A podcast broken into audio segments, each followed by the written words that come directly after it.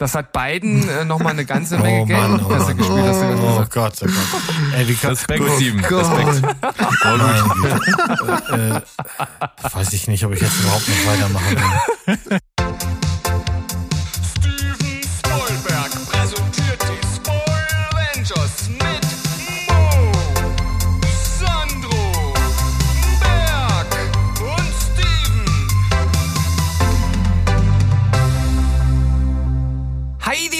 Welt da draußen. Hier sind wir wieder. Steven Spielberg sind am Start und zwar am Ende des Jahres und wir haben uns geprügelt und gekratzt und gebissen. Wir haben die Haare rausgerissen, uns an den Popo gefasst und noch viele andere Dinge und wir sind bei diesem Special hier gelandet. Äh, einen, einem unserer äh, Specials, die jetzt kommen. Wir haben drum gekämpft, wie das Ganze hier jetzt äh, stattfinden wird und das werdet ihr jetzt äh, ja sozusagen hören, dieses Ergebnis.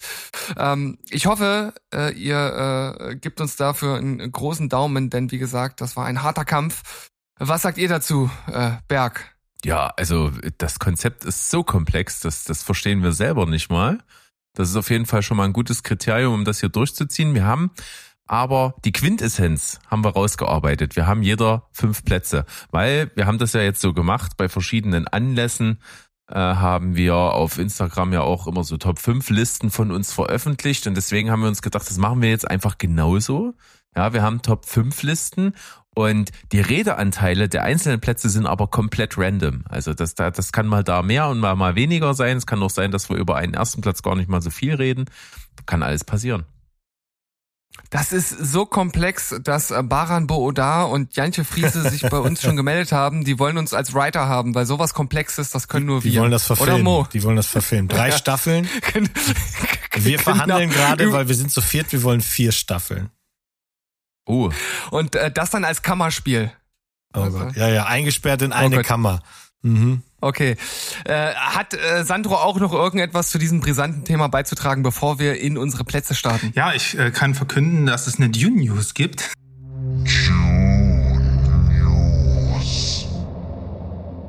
Die ich einfach vollkommen sinnlos random reindroppe. Aber die Dreharbeiten sind abgeschlossen. Und jetzt geht die Post-Production los. Das heißt, wir sind on track. Und darauf, das ist doch eigentlich alles, was zählt. Und ich komme dem Wunsch unseres Discord-Servers nach. Äh, es kommen mehr Dune News. Ich werde ähm, auf jeden Fall mein Versprechen einlösen und äh, jetzt wieder wöchentlich abliefern. vor allen Dingen, weil einer darum gebeten hat, mehr Dune News zu machen. Ja, aber Das so machen wir das. Ja, eben. Ja. Die, die, dieser eine ist uns genauso wichtig äh, wie die 624 anderen, die sich dazu nicht geäußert haben, sondern im Stillen einfach nur heimlich die ganzen Posts lesen. Und der wird bedient. Ja. ja, also was diese Liste angeht, ist es so, ich habe mich auf einen gemütlichen Abend Transformers 4 äh, eingestellt und Berg hat aber Under the Silver Lake äh, eingelegt und so ungefähr fühle ich mich gerade, aber ich glaube, es wird alles gut. Man muss nur die ganzen Rätsel entwirren. Dann klappt das schon. Das stimmt. Also, also du könntest ja direkt mal mit dem mit dem ersten Rätsel äh, starten oder dieses Endrätseln. Wir haben jetzt also fünf Plätze. Die ersten äh, vier, äh, die ersten vier, die ersten beiden äh, sind sozusagen die die Einleitung zu unseren äh, Top 3 und wir werden mal schauen. Der eine oder andere wird vielleicht trotzdem etwas länger ähm, äh, darüber diskutieren äh, und etwas erzählen. Und der Sandro startet jetzt mit seinem Platz 5 der besten Serien 22. Ja. Seht ihr, Leute, genau diese Einleitung in meinen, äh, in meinen Speech jetzt hat mich schon wieder mehr verwirrt als, als das andere. Aber egal, ich fange einfach an mit Platz 5, so habe ich das, glaube ich, richtig verstanden, als Einleitung in die Top 3. Ähm, aber jetzt erstmal trotzdem Platz 5. What? ähm, Die ersten, die ersten beiden Plätze. ich, ich weiß, alles gut. Ähm, ja, es ist aber, Steven, du hast komplett recht, weil es ist letztendlich eine Überraschung gewesen. Und zwar äh, ist mein Platz 5 eine Serie, die mich dieses Jahr am meisten überrascht hat, weil ich nicht dachte, dass sie, ähm, das, nee, nee, nicht weil ich dachte, dass sie vielleicht schlecht ist, sondern nicht, weil ich, sondern weil ich gedacht habe, dass sie nicht ganz so gut ist. Und zwar, auch das war verwirrend, egal. Es geht um Pam und Tommy. Äh, jetzt mal ein bisschen Fakten hier. Das ist, äh, ihr habt alle schon von der Serie gehört. Ich habe Anfang des Jahres schon drüber geredet. Ich glaube, die lief im Q1 auf jeden Fall. Und das ist die autobiografische Geschichte von diesem legendären Sextape von Pamela Anderson und Tommy Lee. Was ich an der Serie so beeindruckend fand, war ähm, auch im Nachhinein, jetzt wo es ein paar Monate Abstand hat, wie sehr das doch mit Perspektiven und Tonalitäten gespielt hat, das Ganze. Ja, die Show beginnt halt sehr, sehr locker und lustig. So wird überhaupt nicht aus deren Sicht erzählt, sondern von dem Handwerker, der das Sextape klaut und sich halt so an diesem Arschloch Tommy Lee rächen möchte, ne, gespielt von Seth Rogen. Ähm, und erst danach beleuchtet man Tommy Lee zu seinen damaligen, also zu deinem, seinem damaligen Karrierezeitpunkt, ne, in, in der es halt mit Motley Crue nicht ganz so gut stand. Und ähm, ja, erzählt auch ausführlich und äh, ja, natürlich auch sehr unterhaltsam, wie er äh, Pamela Anderson getroffen hat, ne? Wie ticken die beiden und wie ticken die dann vor allem als Paar. Und ich war sehr, sehr überrascht. Also na klar wird das Leben und die voller Eskapaden und Ekstase halt so dargestellt, wie es wahrscheinlich auch war. Vielleicht wird es sogar noch untertrieben, keine Ahnung. Aber wie, ich war überrascht, dass die Beziehung doch nicht so überstilisiert wurde, sondern sehr emotional und ja, ich fand fast schon ein bisschen süß dargestellt wurde und das, damit hätte ich nicht gerechnet, so dass ich beim Gucken, dass ich beim Gucken immer mehr gemerkt habe, dass sich diese, naja, dieser voyeuristische Grund, warum ich eigentlich die Serie angeschalten habe, sich immer mehr so in so eine Richtung wandelte, dass ich den beiden, dass ich die beiden ja nachvollziehen kann und ja auch mit denen mitfieber. Und Pamela Anderson hatte ja im, Gegens äh, im Gegensatz zu Tommy Lee gerade erst angefangen mit ihrer Karriere, ne, durch Baywatch damals und wollte als Schauspielerin durchaus ähm, irgendwie auch mal Fuß fassen, ernst genommen werden und hatte auch schon diverse Rollenangebote, aber dann kam halt dieses Sextape raus und von einem Moment auf den anderen wurde sie degradiert zum Sexluder, zur Schlampe und so weiter. Und während das für sie natürlich weitreichende Konsequenzen hatte und einen riesen Backlash nach sich zog, äh, hast du halt auf der anderen Seite Tommy Lee, der, ne, der dadurch eigentlich fast schon wieder so ein Karrierehoch bekam und äh, zum Macho-Helden wurde, dem alle Kerle nachgeeifert haben. Und äh, ja, Pamela Anderson war halt direkt auf dem Abstell Abstellgleis. Und die Serie zeigt dann auch, in, es gibt dann halt, wie gesagt, das ist sehr figurenzentrisch erzählt. Es gibt eine äh, Episode mit Pam im Zentrum, wie sie halt am Filmset auch behandelt wird, wie sie von ihren Managern behandelt wird danach und von ihren Freunden. Und das ist echt eine Episode, der, die einen wirklich auch so ein bisschen fertig macht und extrem mitleiden lässt, vor allem wenn man sowas nicht erwartet, wenn man das, ein, äh, wenn man da einschaltet. Weil sie halt so, sie ist halt so die Slut, ne? Obwohl sie eigentlich, und das vergisst man vielleicht, oder äh, das haben die Leute um, um sie herum natürlich vergessen, sie ist ja eigentlich das Opfer eines total intimen Verbrechens geworden. Und das ist schon echt hart, das zu sehen.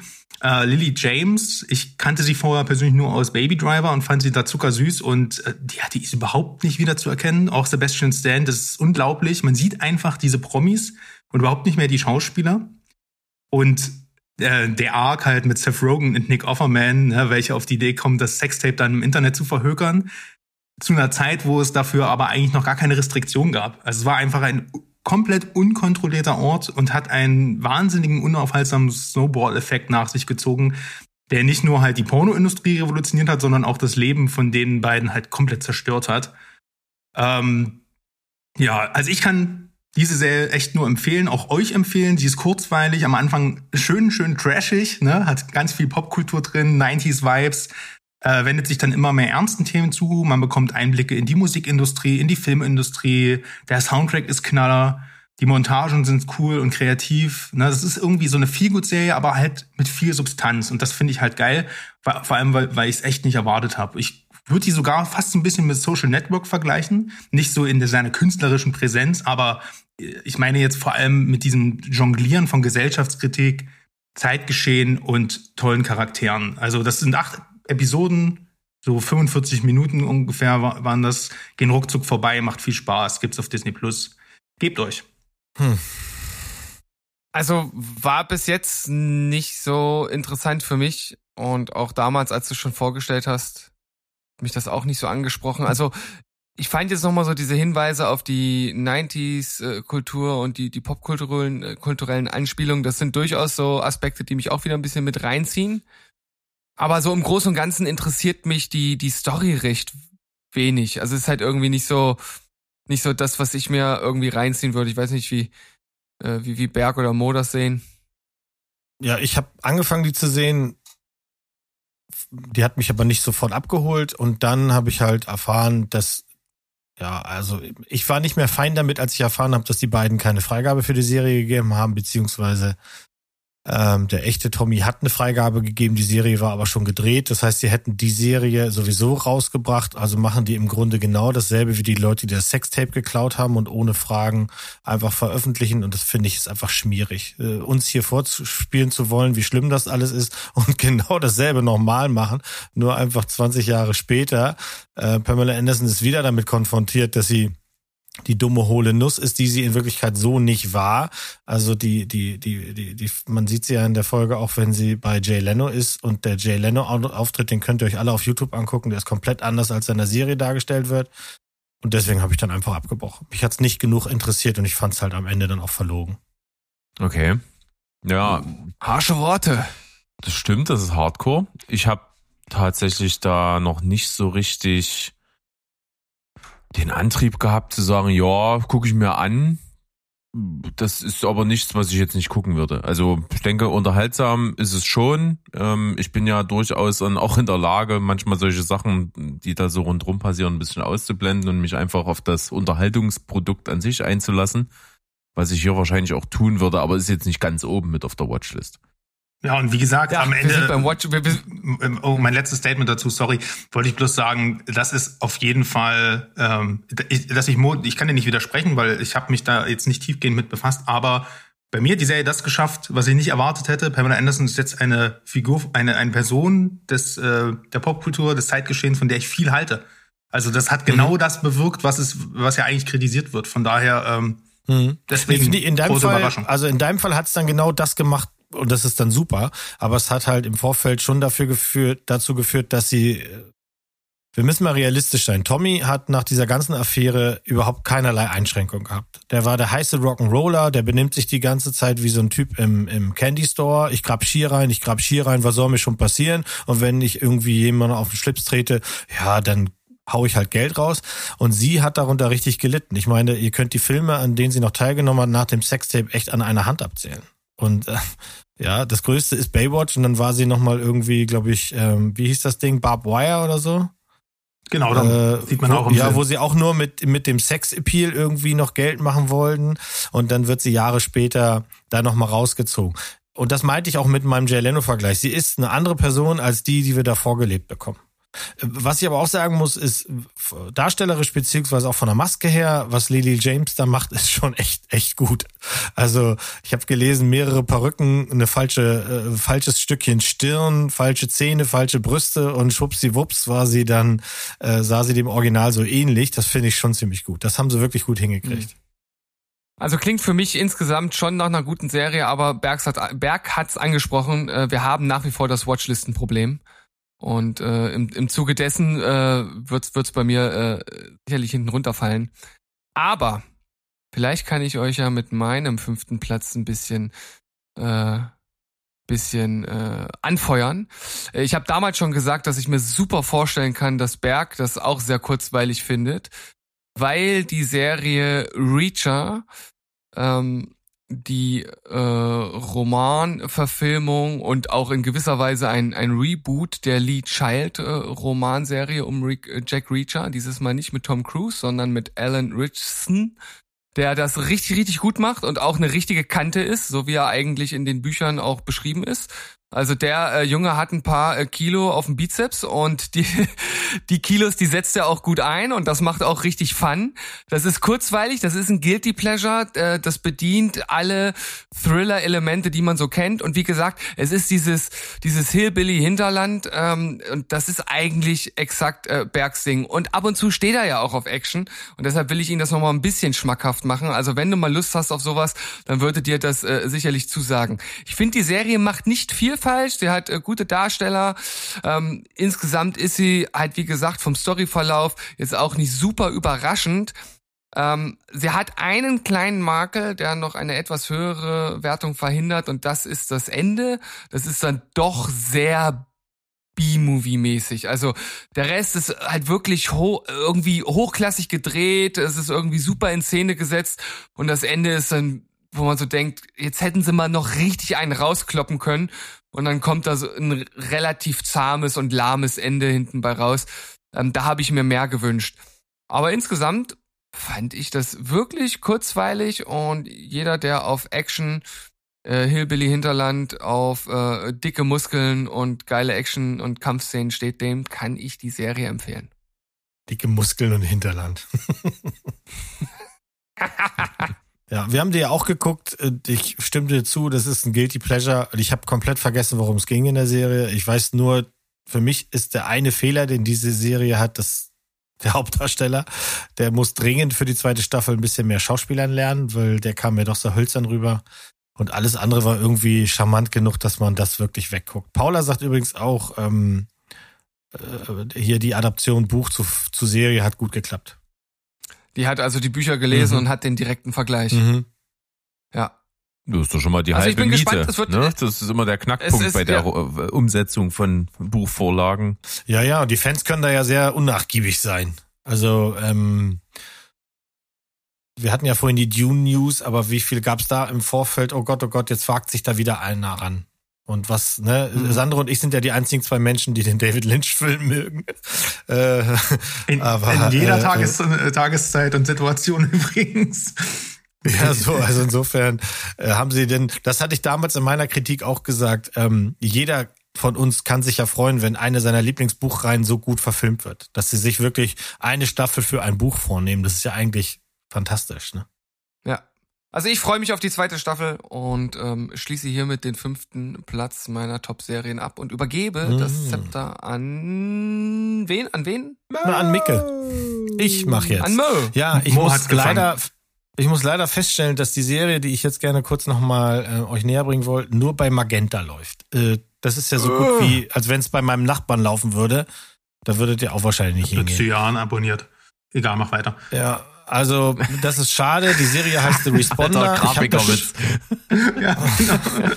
okay, spurt mal nochmal zurück, damit ich abgeholt werde. Cyan ist eine Farbe, ne? Ja. Cyan, Magenta, Magenta, Yellow und K. Ist egal, mach weiter. Anyway, das war nicht gut. gut. Ich The fand's gut. Responder läuft bei Magenta, ist eine britische Serie. Ähm, die Serie mit Morgan Freeman, Quatsch, Morgan Freeman. Mart, Mann, ey.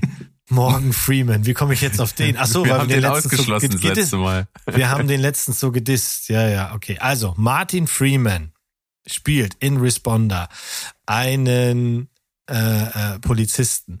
Die Serie ist unerbittlich, die ist dunkel, die ist fesselnd und Martin Freeman trägt die ganze Serie. Hätte ich ihm nicht zugetraut, für mich ist das ja immer irgendwie der Typ mit dem Hobbit-Blick, leider. Soll er nicht sein und hier hat er das auch wirklich gut abgelegt. Ein Wort fasst die Serie zusammen, ich finde die einfach intensiv. Man ist die ganze Zeit gestresst, man ist gespannt, wie es weitergeht, man spürt die Angst und Verzweiflung und äh, das Unausweichliche, was eintreten kann, wenn man eben falsche Entscheidungen trifft äh, in dieser Minute. Wir sehen hier einen Kopf, der am Ende ist, der nicht mehr schlafen kann, der irgendwie Geld braucht, um seine Familie zu ernähren und der dann irgendwie einfach zwei, drei falsche Entscheidungen an einem Abend tri trifft, die sein ganzes Leben durcheinander bringen. Ich fand das super. Das sind fünf Folgen. Ähm, ja, wie gesagt, bei Magenta, das ist jetzt wenig, wenig, wenig spaßig. Ich kann mich schon noch erinnern, als du das damals in der Folge schon mal vorgestellt hattest, und da habe ich schon gesagt, ich guck das, sobald es irgendwo gut verfügbar ist, mache ich das Mhm. auf jeden Fall, weil da ist alles dabei, worauf ich Bock hab. Äh, so britische Polizistenserie habe ich irgendwie echt Mauke drauf und Martin Freeman finde ich super cool, wenn du vor allen Dingen sagst, der ist hier halt schon ein bisschen anders als diesen Stereotyp, den er sonst spielt, dann bin ich deswegen nochmal hellhöriger. Also The Responder kommt bei mir bestimmt dann auch mal. Wenn es weg ist von Cian. Ja, genau. Ja. Also apro apropos Verfügbarkeit, die Serie ist nicht gut verfügbar, aber dein Platz 5, äh, den können wahrscheinlich die meisten schauen. So sieht's nämlich aus. Ähm, wir haben die dritte Staffel einer Anthologieserie bekommen dieses Jahr. Die kam auch relativ so aus dem Nichts. So nach Ankündigung war die relativ schnell verfügbar auf Netflix. Es handelt sich um Love, Death and Robots.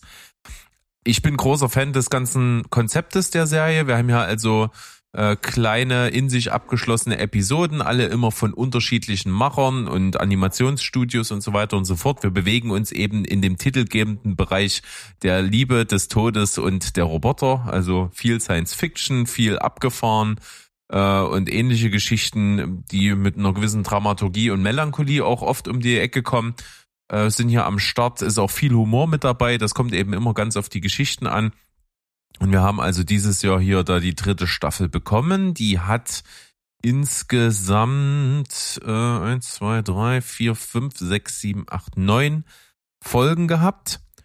Und es sind nicht alle Gold, das war bei allen anderen Staffeln bisher auch so, aber es macht großen Spaß. Es sind ähm, so unterschiedliche Dinge dabei, dass da, glaube ich, jeder so was findet, was er richtig cool findet. Sowohl thematisch als auch optisch. Und ich muss sagen, meine absoluten Favoriten in der Staffel waren äh, Die Nacht der winzigen Toten, ist halt einfach witzig gewesen äh, im Stop-Motion-Stil, wie eine Zombie-Apokalypse die Welt überrennt. Ähm, sehr kurz, aber auch wirklich sehr kurzweilig. Dann das visuell ansprechendste war natürlich Jibaro. Ja, also eine, eine Konquistadoren-Armee, die in die Fänge einer etwas anders geratenen Sirene gerät. Das äh, war auf jeden Fall sehr, sehr beeindruckend und gehört sicherlich äh, zu den Sachen, wenn man jetzt so mal zurückblickt auf das ganze Jahr 2022 in Filmen und Serien, dann wird in irgendeinem Schnittbild sicherlich irgendwas aus dieser Episode kommen, weil das ist äh, so markant und ikonisch, dass da kommt man schlecht dran vorbei. Ansonsten gefiel mir Schwärmer ziemlich gut und äh, meine Highlight-Folge war auf jeden Fall die vom vom Meister himself äh, von vom Fincher war schlechte Reise. Äh, super düster, super dreckig und ähm, ja, ganz schön in der Magengegend äh, präsent. Also Love, Death and Robots Staffel 3, schöne, schöne Sache. Gefiel mir. Ja, da pflichte ich dir vollkommen bei. Ich würde auch sogar komplett deine Kritik unterschreiben. Das sind eigentlich auch meine Lieblingsfolgen gewesen. Ein bisschen enttäuscht. Das ist, ich glaube, die, bis auf die erste Staffel, weil ich glaube, bei der zweiten war es auch schon so, dass der Einstieg ein bisschen holprig war. Ne, hier sind wir irgendwie zurückgekehrt. Ähm, wenn mich nicht alles täuscht, sind drei Robotern. Und das war eher eine Enttäuschung, also beziehungsweise hat es dem Ganzen nicht mehr viel hinzugefügt, so aus Staffel 1, da war das noch sehr lustig. Aber ähm, ja, ansonsten die vorletzte Folge Begraben im Gewölbe, das ist auch noch so eine schöne Lovecraft äh, brutale Folge gewesen, wo so ein Team in so eine Pyramide eindringt. Ganz, ganz wenig Handlung, ganz, ganz, ganz viel Horror, fand ich super. Und ja, wie, wie du schon sagst, Jibaro war wirklich der animierte Horror in Person. Das hat mich wirklich in einen Traum verfolgt. Äh, war unausstehlich schön. Das trifft's ganz gut, weil es halt wirklich einen zermartert in seiner ganzen hektischen Präsenz und sowas. Ja, auch da kann ich äh, zustimmen. Also ich fand auch äh, Chibaro wirklich äh, überaus gelungen äh, und kann generell all dem zupflichten, was ihr sagt. Es gibt eine Sache, die ich, ich sag mal, die ich an äh, der Staffel kritisiere. Also mir äh, kam mir Love ein bisschen zu kurz, ehrlich gesagt. Also im Gegensatz zu Ach, den der anderen alte Staffeln. Romantiker. Ja, also ich, ich finde da, äh, gerade die erste Staffel hatte da deutlich, deutlich mehr zu bieten. Mhm. Ja, Gab es in der zweiten vielleicht mehr Death und ist das vielleicht ein, ein Thema so? Das ne? müsstet ihr mal nachgucken. Ich kann überhaupt nicht mitreden, ich habe nichts steht. davon gesehen, obwohl ihr mir das schon mehrfach gesagt habt. Wobei du mich jetzt mit irgendwas mit Fincher und dreckig und so hattest. Ja, Also Fincher ist ja echt Also- der Host der Serie, ne? Ja, richtig. Okay, und okay. die Folge, die Fincher gemacht hat, also schlechte Reise, die erinnert mich sehr, sehr an das, was du vor kurzem erzählt hast, äh, hier Serie mit Colin Farrell auf dem Schiff irgendwie. The Northwater. Ja, genau. Und das ist sehr, sehr nah da dran, weil es spielt halt ja auch auf so ein Schiff und da ist so ein Monster und so. Das ist äh, ziemlich cool. Okay. Ja, das Schöne ist halt auch, dass vielleicht auch abschließend nochmal, dass das stilistisch einfach so ein, so ein äh, Haifischbecken, aber auch eine Wundertüte ist. Du hast von, von sehr stili überstilisierter Anime in, in fast fotorealistische ähm, CGI ähm, ähm, wo auch teilweise mit ähm, äh, mit mit echten Schauspielern gearbeitet wurde. Ich kann mich erinnern, Michael B. Jordan und sowas hat auch hier mal, da mal mitgespielt. Ähm, du hast hier wirklich so alle Stilistiken dabei. Also es, ist, es feiert wirklich auch äh, international ganz, die, ganz viele Studios ab, die sich hier mit reinbringen. Und deswegen kannst du natürlich nicht alles geil finden. Na, manche wirken wie so ein Pixar-Film, den kannst du Sechsjährigen zeigen. Manches ist sowas von ohne Jugendfreigabe. Das, das äh, ist halt, wie gesagt, das schubst dich von einer Emotion in die nächste. Also echt cooles Konzept. Das ist eigentlich, eigentlich ist das ja ein Geschenk. Ne? Du hast hier eine Serie, wo du keine Chronologie folgen musst, dann kannst du einfach eine Folge anmachen, guckst 10 Minuten, guckst, guckst 20 Minuten, was auch immer die Folge von dir verlangt und dann lässt es halt bleiben. Ne? Mhm. Ich werde da heute Abend mit anfangen. Ja, und man bekommt natürlich auch einfach äh, sehr, sehr so Sachen, die sind so indie, die hätte man sonst wahrscheinlich nie angefasst. Und hier kriegt das halt so eine Plattform.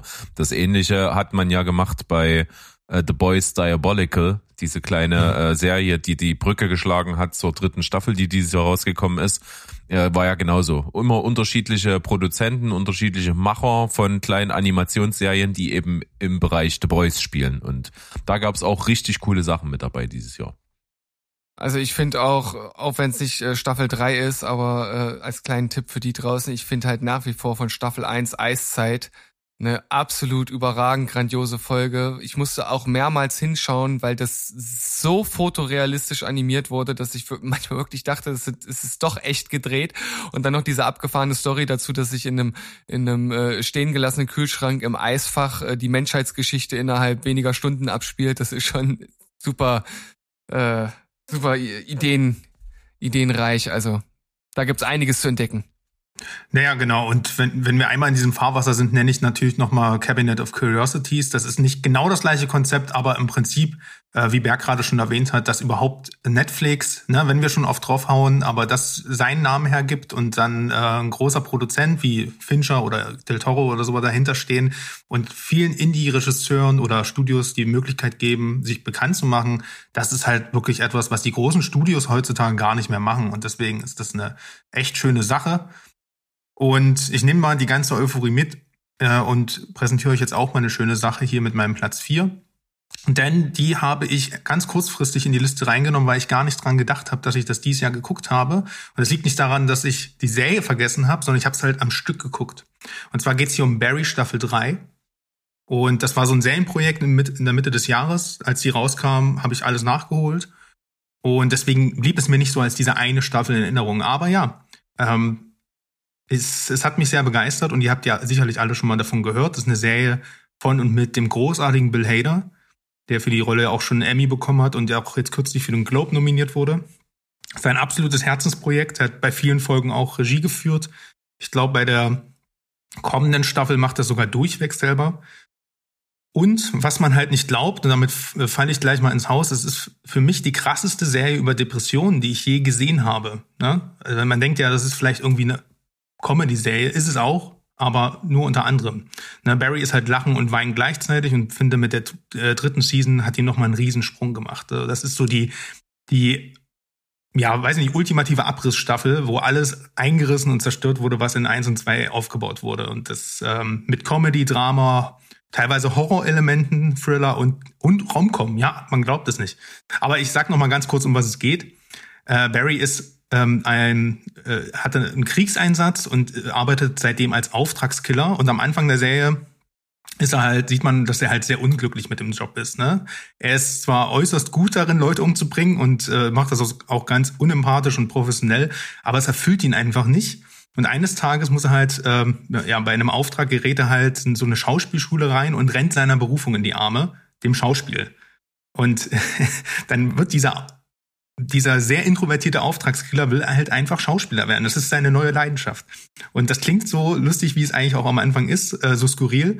Der ist auch richtig, richtig schlecht als Schauspieler. Ich glaube, wir könnten uns da alle vier hinstellen und hätten den locker in die Tasche gesteckt. Aber der ähm, sieht halt darin seine Berufung und will sich halt offenbaren und seinen ganzen inneren, die ganzen inneren Konflikte, die er halt nie nach außen getragen hat, kann er damit endlich mal rauslassen und diesen ganzen Ballast von sich schreien und will halt natürlich dem dem Töten den Rücken kehren äh, und seinem Mentor, da seinem, seinem Kumpel Fuse, der ihn so ein bisschen aus dem Kriegstrauma rausgeholt hat, auch abschwören. Aber klar, es geht halt nicht so, wie er sich das denkt und muss halt am Anfang äh, sein, sein neues Hobby, äh, also Schauspielerei mit der Arbeit halt verbinden, Leute umzubringen. Und das führt zu vielen obskuren Momenten, das kann man sich vorstellen. Ähm, ja, und wie gesagt, Bill Hader, ne? Also wenn der wenn da irgendwas äh, Skurriles passiert, ne, diese herrlich erstarrten und depressiv, äh, depressiv verwirrte Mimik, die er immer so aufsetzt, ne, in so einer prekären Situation. Und davon gibt's hier so viele, ähm, gerade in Staffel 3, oft musste ich, habe ich mich halt beim Lachen ertappt, obwohl ich eigentlich, obwohl eigentlich was ganz, ganz Schlimmes passiert. Und das ist halt so schön an der Serie, dass man halt die ganze Zeit in diesem schwarzen Humor Fahrwasser ist und äh, der schmale Grat halt zwischen staubtrockenen äh, Humor und Dramatik immer mal wieder so überquert wird, ohne dass man eigentlich gerade richtig weiß, wann das jetzt passiert oder wann das überhaupt passiert ist. Ne? Gerade hat man noch herrlich gelacht und plötzlich kommt ein Schlag in die Magengrube.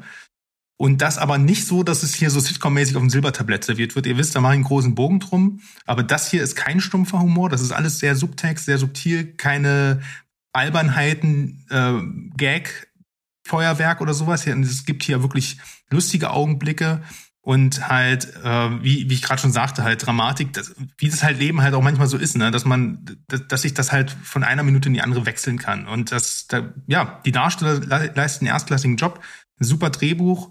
Das äh, Pacing ist richtig toll in den Serien, das ist mir aufgefallen. Ne? Viele Serien sind ja heutzutage irgendwie so gefühlt ewig lang. Und hier sind so knackige 30-minütige Episoden, die trotzdem immer ein Intro und ein Outro haben, so dass man nie also die haben immer einen Cliffhanger, dass man wissen, wie es weitergeht, aber es ist halt auch immer irgendwie, jede Folge steht für sich selbst und hat ein eigenes übergeordnetes Thema, dass man immer weiß, ah, Barry Staffel 3, da ging es darum, äh, ähm, Folge 3, da ging es darum und so weiter. Also man kann das irgendwie immer sofort zuordnen und das finde ich halt ganz toll. Ähm, man kann es ein bisschen mit Dexter vergleichen, so dieses äh, Doppellebentum, aber halt in Dexter gibt's ja diese überdimensionierten Serienkiller und diesen Crime-Aspekt, das hast du hier nicht. Ne? Ähm, sondern hier ist halt die Situation an sich halt so urkomisch eigentlich. Und in Staffel 3 werden diese ganzen Elemente nochmal, wie gesagt, auf die Spitze getrieben. Ne? Der ist am Anfang der Staffel ein absolutes Wrack, der alles verloren hat und wieder anfängt zu morden. Äh, Barry ist zynisch, manisch, am Boden zerstört und lethargisch. Also das ist halt, ähm, und deswegen kommt das halt auch, wie gesagt, das Thema Depression hier sehr authentisch zum Tragen. Und das habe ich persönlich in, äh, in einer Film- und Seriendarstellung noch nie so authentisch erlebt, ne? obwohl das sich eigentlich unter dem Deckmantel einer Dramedy ähm, versteckt und deswegen, wie gesagt, ganz feinfühlig und intelligent. Also manche Episoden bekommen von mir eine, echt eine glatte 10, zum Beispiel Episode 2, wo er mit einem sehr emotionalen Aufbruch, äh, Ausbruch gegenüber seiner Freundin Sally, ähm, das ist ein Moment, wo wirklich alle aufhören zu atmen, also inklusive dem Zuschauer. Und dann gibt's halt auch in äh, Episode 6, die heißt ähm, 7, 710N, die hat 9,4 auf IMDb, die hat im Kern eine 15-minütige minütige, ähm, Motorradverfolgungsjagd auf dem gleichnamigen Interstate, inklusive Massenkarambolage, One-Take-Schießereien und alles. Also das könnte wirklich Nolan nicht besser machen. Das ist, ist richtig krass, man glaubt es nicht, was da für ein Production Value drinsteht. Und ähm, ja, unterm Strich, wie gesagt, großartige Serienunterhaltung, ein ähm, ganz tolles, perfekte, ganz tolle, perfekte Balance zwischen staubtrockenen Humor und Dramatik. Und ähm, für mich halt so ein Gemisch, das mich irgendwie richtig süchtig gemacht hat. Also ich wollte immer wissen, wie es weitergeht und trotzdem habe ich extrem viel über die Serie nachgedacht. Und deswegen muss ich sie dieses Jahr auf jeden Fall hier auf Platz 4 setzen. Ja, sehr geil. Ich habe äh, Staffel 1 gesehen, das Ding ist also schon in der ersten Staffel. Ich fand die erste Folge schon so geil, weil du sagte, du hast da selber gesagt, er läuft quasi in äh, in die Erfüllung seines Lebens, ohne zu wissen, dass das ist diese Schauspielerei. Mhm. Und wer ist sein Schauspielcoach? Henry Winkler, dem man die ganze Zeit auch nicht so richtig abnimmt, was er da macht, so, weil er jeden erstmal gleich behandelt und sagt, selbst das schlechte Schauspiel ist schon mal gutes Schauspiel, weil du dich traust, Schau zu spielen. Und das ist so abgefahren, weil Bill Hader in dieser Rolle so fehl am Platz wirkt. Und das war ja wohl auch die Grundidee, die dem Ganzen zugrunde liegt, weil der der äh, äh Alec Berg mal gesagt hat, ich glaube nicht, dass eine Serie über einen Killer halt Spaß macht. Und Bill Hader hat gesagt, doch, doch, wenn du mich nimmst, schon. Und das ist halt so, weil du den wenn du den siehst und dann zu Saturday Night Live platzierst oder sowas, dann gehört er da nicht hin. Aber es ist eine geile Serie. Ähm, ich werde da auch weiter gucken, auf jeden Fall. Also, das klingt auf jeden Fall großartig und auch schon dein äh, Plädoyer davor für die Serie. Ähm, sprichst ja auch nicht zum ersten Mal darüber. Auch äh, das hat er mich schon angefixt.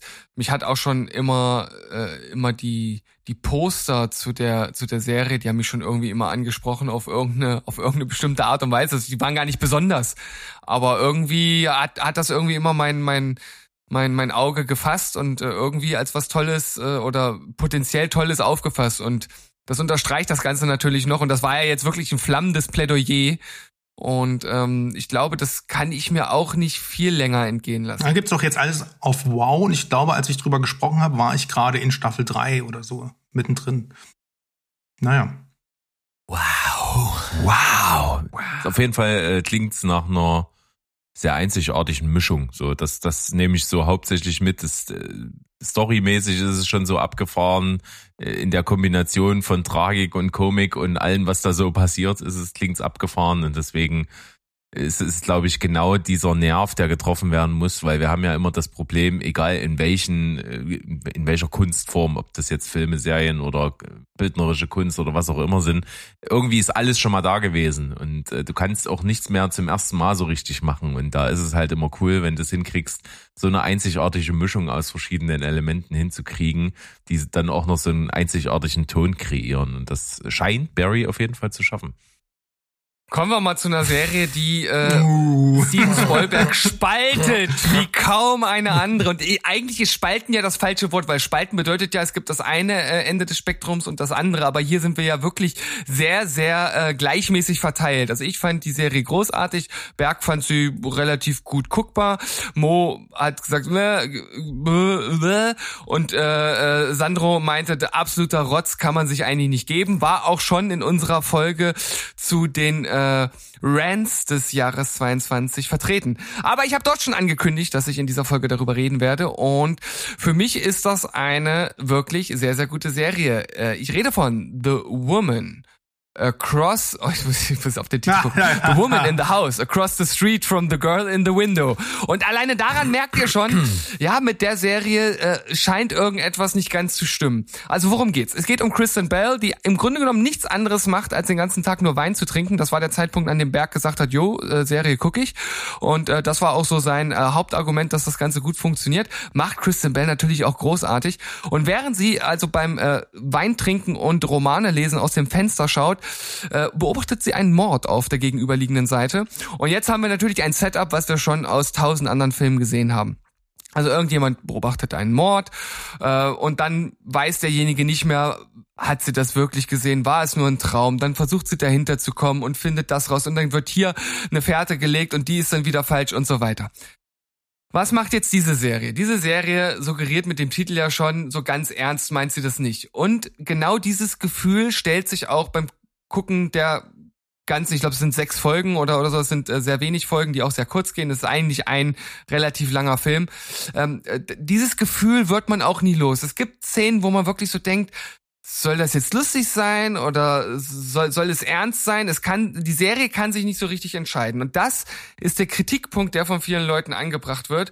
Und ich sage, ja, habe ich während des Guckens auch so gespürt, aber und jetzt kommt das große Aber und das ist ja auch äh, der Grund, warum das Ende für mich so großartig ist. Es ist nicht nur der Reveal, wer gemordet hat, sondern auch wie das Ganze umgesetzt wird.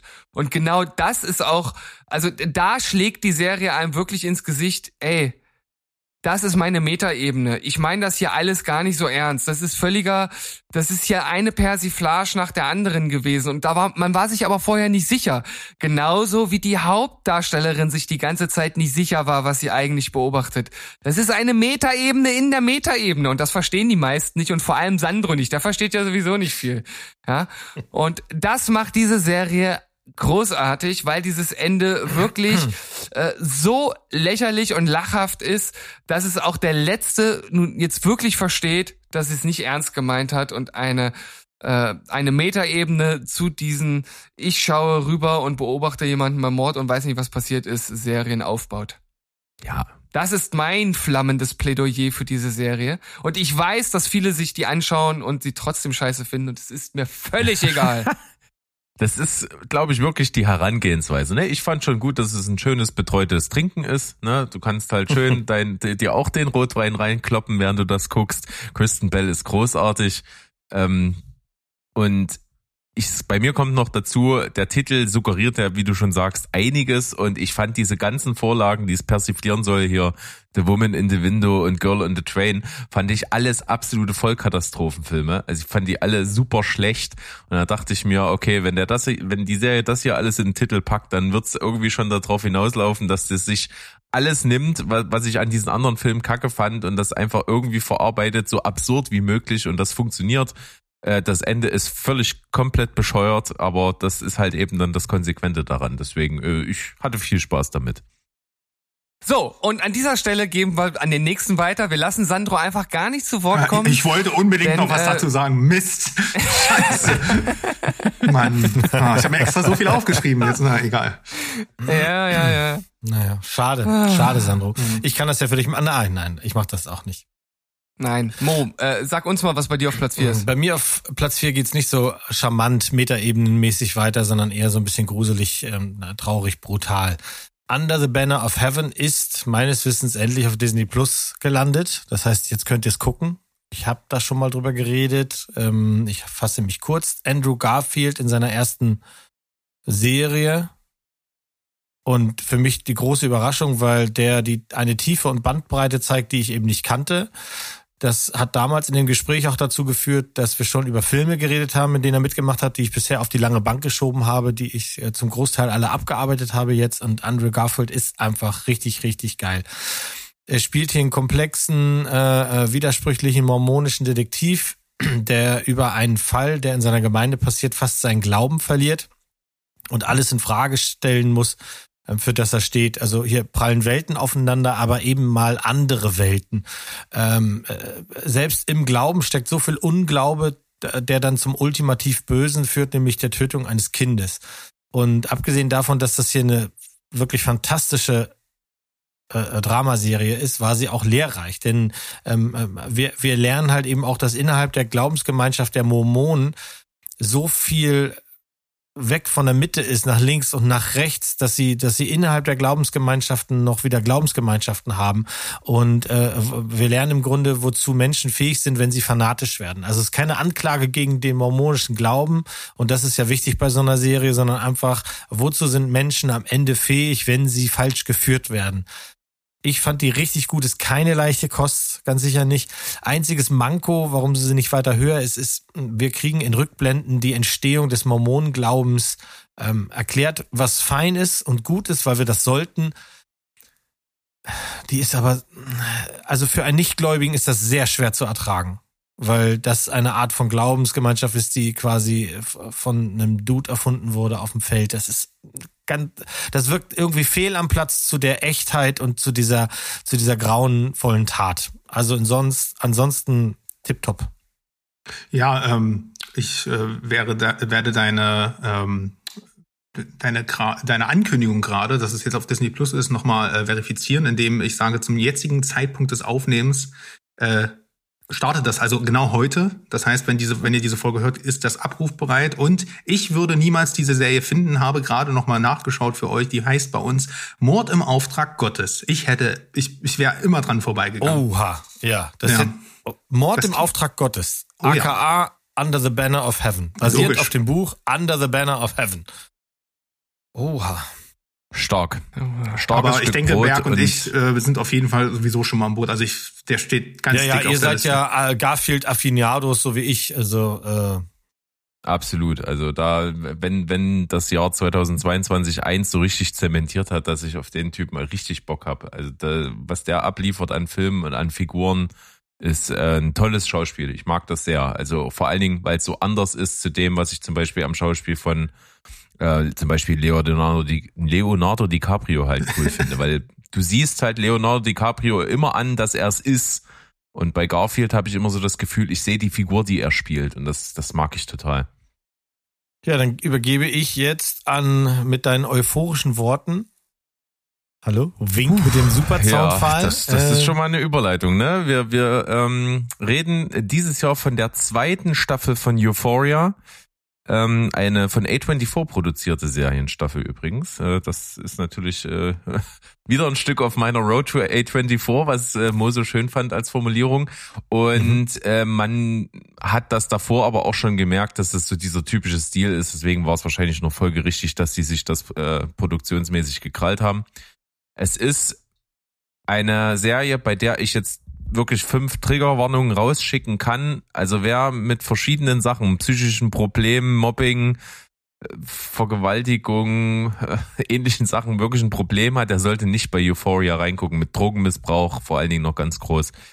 Denn wir sehen hier Zendaya im Zentrum der Serie als junges, ich glaube zu Anfang der Serie 17-jähriges Mädchen, die schon irgendwie einen fetten Entzug hinter sich hat, immer wieder äh, den Drogen verfällt und versucht neben nebenher damit damit klarzukommen, aber eben auch mit dem ganzen Leben als jemand, der noch zur Schule geht, mit mit den typischen äh, endpubertären Sachen noch, mit Liebeleien, mit hin und her und das ist alles nicht so geil und das ist alles ziemlich düster.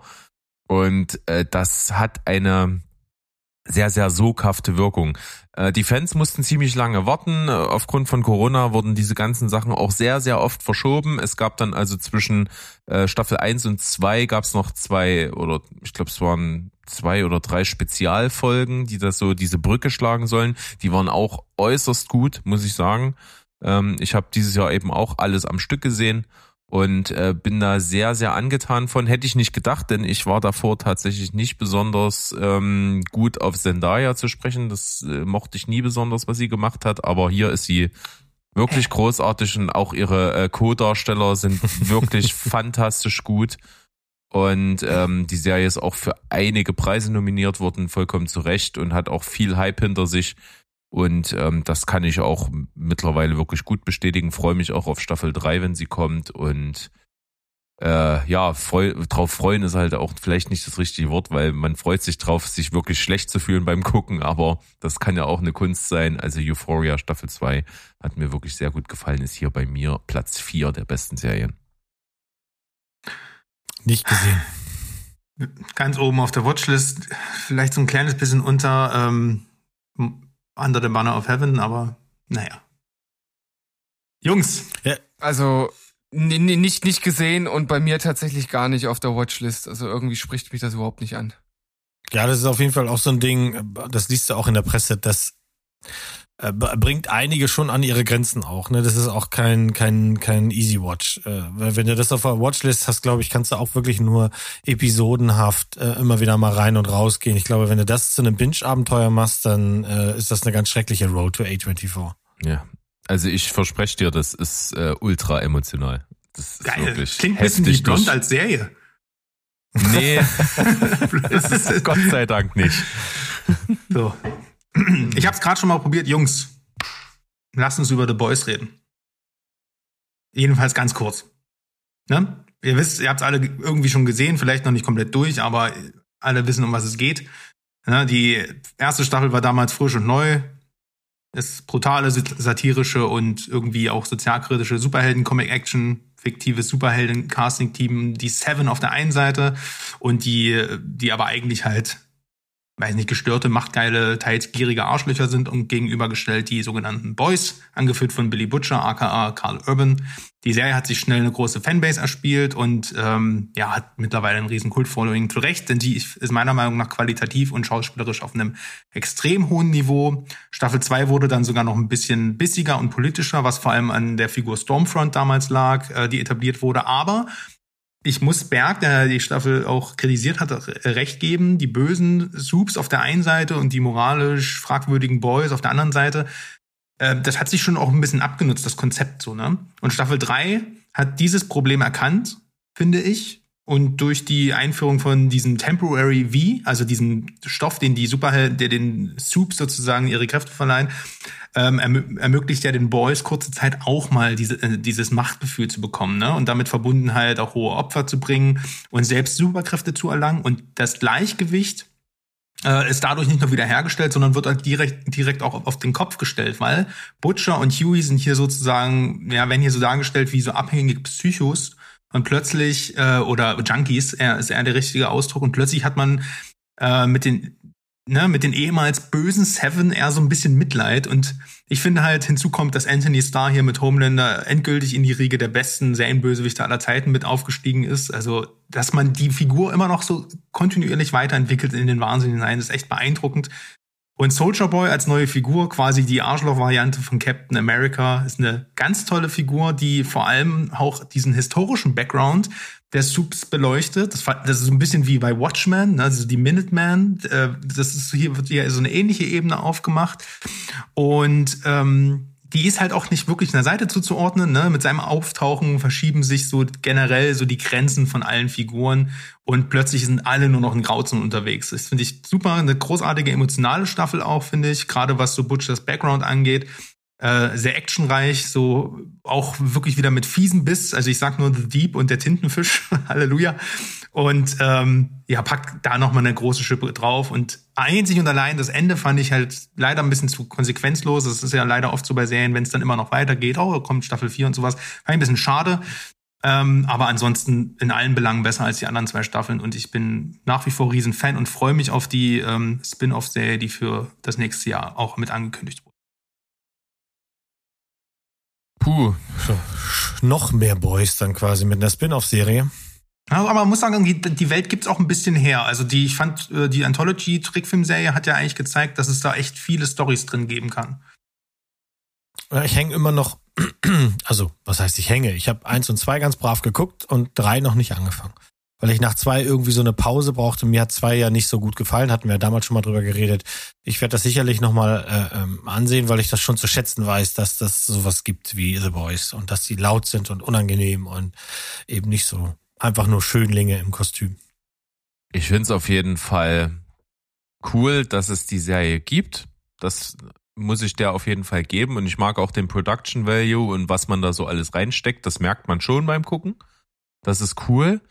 Und ich fand auch damals die erste Staffel ziemlich fantastisch. Also die hat mich damals überrascht. Ich bin mit wenig Erwartungen reingegangen und habe wirklich eine geile erste Staffel bekommen. Leider hat mich dann aber eben wie damals schon auch viel besprochen, die zweite irgendwie verloren und die dritte hat mich nicht wieder gewonnen. Mm, Und ich werde sicherlich auch die nächste wieder gucken. Mal sehen, was dann so passiert. Äh, Ich kann zu wenig Figuren wirklich irgendwas aufbauen. Das, das fällt mir hier besonders schwer. Und damit steht und fällt halt bei mir auch eine Serie immer.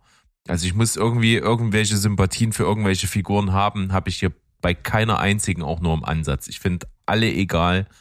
Ich kann mit keiner mitfiebern. Ich, mir ist auch egal, wenn irgendeiner davon was passiert und so. Das ist äh, immer kein gutes Zeichen. Und das ist wahrscheinlich das Hauptproblem für mich an der Serie.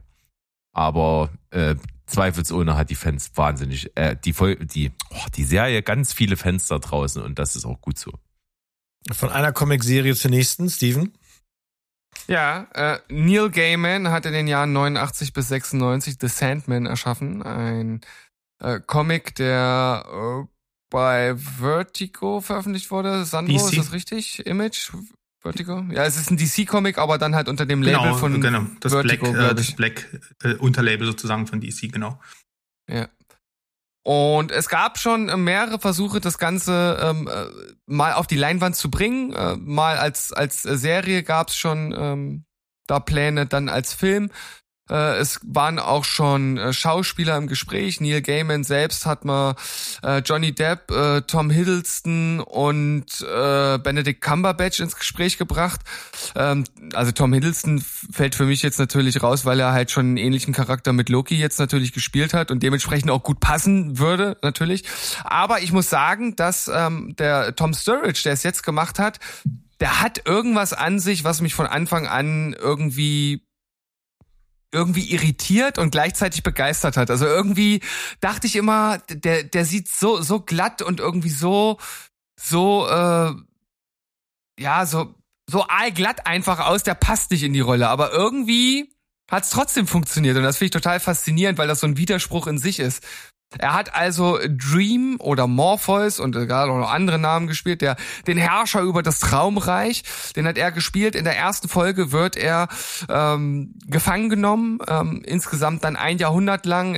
Die Artefakte seiner Macht werden entwendet und nach einem Jahrhundert kommt er frei und versucht dann das Traumland wieder auf Vordermann zu bringen, denn das lief nicht ganz so schick weiter. Ähm, als er noch da war, ähm, da ist ein bisschen was in die Brüche gegangen. Er versucht seine Artefakte äh, wieder zu bekommen.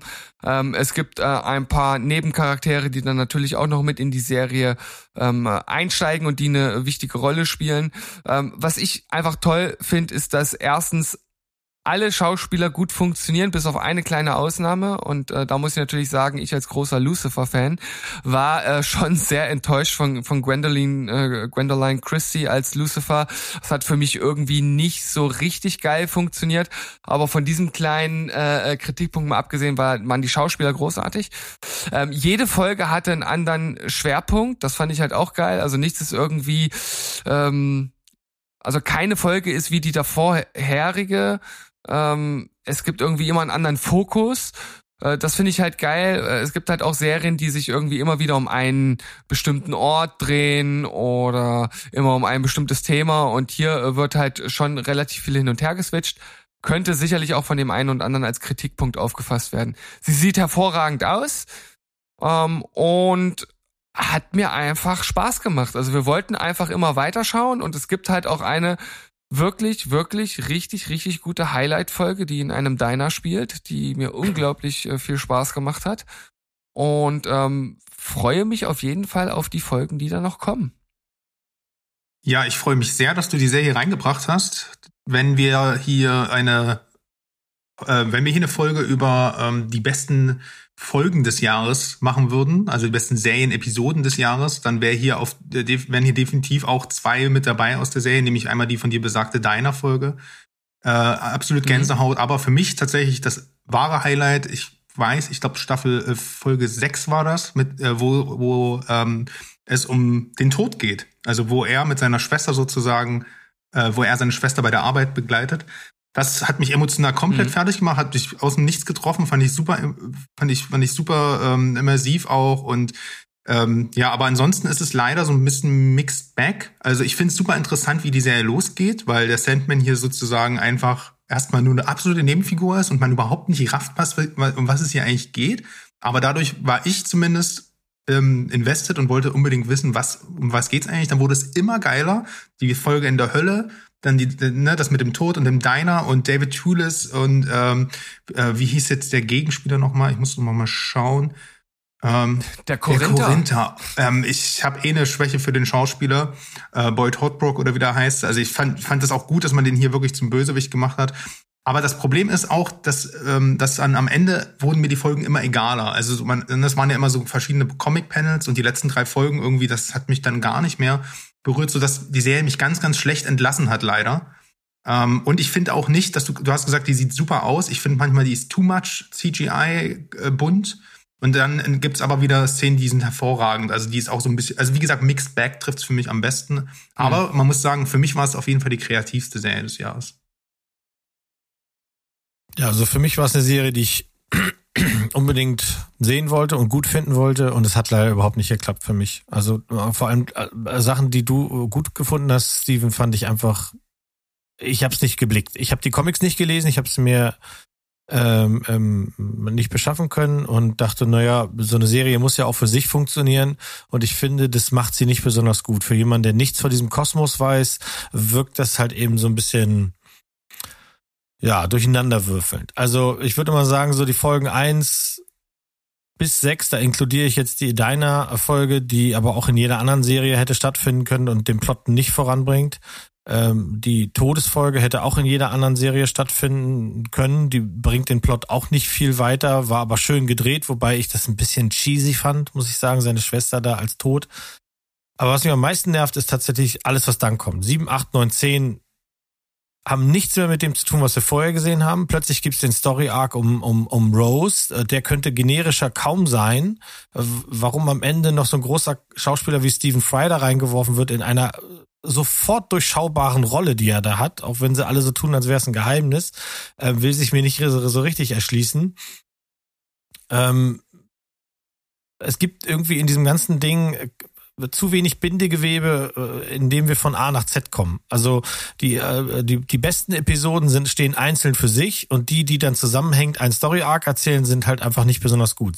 Äh, Ja, deswegen, also sieben bis zehn haben mich so enttäuscht, dass ich die Bonusfolge elf gar nicht gesehen habe und auch überhaupt Da geht's um Interesse- Katzenmo. Die Ja, war ich bin ja süß. eher der Hundetyp, weißt Ja, du. Ja. scheiße, stimmt. Also ich habe auch kein Interesse, das weiterzusehen, weil ich glaube, wenn dieselben Leute weitermachen, dann sind sie nicht, äh, das sind einfach nicht die richtigen. Also die Leute, die hinter der Kamera stehen. Die Schauspieler machen alle einen guten Job, ist alles fein. Aber ähm, sieben bis zehn zeigen mir, dass sie entweder ganz woanders hinwollen und das war mir zu langweilig, oder aber, dass sie bei eins bis sieben oder eins bis sechs halt eben äh, ähm, das Ziel dann meinetwegen auch aus den Augen verloren haben. Weiß nicht so genau, wie rum ist, was passiert ist. Ja, also der, der, der Kritik stimme ich auf jeden Fall äh, in Teilen zu. Ähm, hat mich jetzt persönlich halt nicht so gestört, aber das äh, Setup oder das, das, das Ende der Staffel äh, lässt ja auf was völlig anderes schließen als das, was jetzt äh, die, diese Staffel gezeigt hat. Also ich glaube, das wird in eine völlig andere Richtung gehen. Naja, aber sie haben halt von der ersten Staffel, die quasi der Kickoff ist, das ist das Moped, auf dem wir erstmal sitzen, äh, haben sie halt äh, 50 Prozent der Zeit verschwendet mit einem Arc, der super boring ist. Also das alles um die Rose hat mich überhaupt nicht mehr gekriegt und war schauspielerisch auch nicht da, wo die anderen Folgen gestartet sind. Gerade, dass sie sich auch die Mühe gemacht haben, die erste Folge ja wirklich, da kommt ja unser Sandmann so gar nicht richtig ins, ins Laufen. Ne, äh, äh, und das finde ich, das musst du dir erstmal erlauben. Und das musst du dich auch erstmal trauen, dass du quasi dein, dein, den Hauptcharakter in der ersten Folge quasi die ganze Zeit gefangen hältst. Fand ich einen coolen Move. Und die Folgen, die danach kommen, haben auch viel aufgemacht. Und dann passiert halt sieben bis zehn. Und das hat's mir einfach total vergrault. Leider. Tja, da haben wir also Steven, der sehr begeistert von Sandman war. Wir haben Sandro, der es in großen Teilen sehr gut fand. Und äh, aber Licht und Schatten sind irgendwie mit da. Mo fand es gar nicht gut. Und bei mir ist der CCL drauf. Okay, gut. Tut weh. Das, Das tut tut weh. weh. Ah, okay. Ja. Also wenn der Berg nur gar nicht will und ihr braucht unbedingt noch einen dritten dann, und die zweite Staffel ist dann mal da, vielleicht könnte mich noch bezirzen, dass ich, dass ich dem eine Chance geben muss. Mal sehen. Ich weiß es nicht. Aber weißt du, aber weißt du, was jetzt auch richtig, richtig schmerzen Mhm. wird? Mo? Na? Meinen, Na, dein Platz mein drei. Platz drei, ja, mit dem, zumindest dem englischen Titel. Also nagelt mich nachher, du kannst ja gleich nochmal gucken, ob du den deutschen Titel findest. Der Das englische muss ich ja Titel sowieso jetzt hier mal intervenieren, ja. Du verwirrst mich immer total, weil du zu 90 Prozent immer die englischen Titel bei uns hinschreibst und ich übernehme die dann und stelle dann irgendwann immer fest, ach nee, das heißt ja anders. Ja, das tut mir leid, aber ich sehe Serien dann, wenn ich sie kriege und dann im Original. Und äh, was, was die Deutschen da, ne, ich meine, da könnten wir ganze Sendungen drüber füllen, was Deutsche mit Texten und Subtexten machen. This is Going to Hurt heißt die Serie und leider ist auch die wieder bei diesem Cian-Sender. Ich Mhm. weiß nicht genau, ob die sich darauf spezialisiert haben, die britischen Serien alle wegzukaufen, ob sie die im Dutzend billiger kriegen. Ich habe ich hab keine Ahnung. Ähm, Wer weiß, heißt auf jeden Fall in Deutschland auch so. Aktuell noch. Ach, hervorragend. Hervorragend. Ähm, die Serie basiert auf einem Buch und das wurde geschrieben von einem echten Arzt, der auf einer Kinderstation im Krankenhaus gearbeitet und eben auch gelitten hat. Das ist eine Krankenhausserie und für mich ist die Serie so ein kleines Meisterwerk. Man soll jetzt mit diesen Worten nicht immer so umherwerfen, aber ich kann mich nicht erinnern, wann mich eine Serie das letzte Mal sprachlos gemacht hat. Und das sind hier die Folgen 6 und 7. Ähm, äh, du sitzt dann vorm Fernseher und weißt, äh, und ich schaue ja wirklich viel, das wisst ihr ja, aber die, da, das hat mich sprachlos hinterlassen. Das, das, dann ist man so angefasst, dann ist man auch berühr, berührt und ähm, es ist auch so viel Tragik da drinne. Ben Wishaw spielt hier den Hauptcharakter und den spielt er sehr, sehr gut. Ich mag den Schauspieler sehr gerne.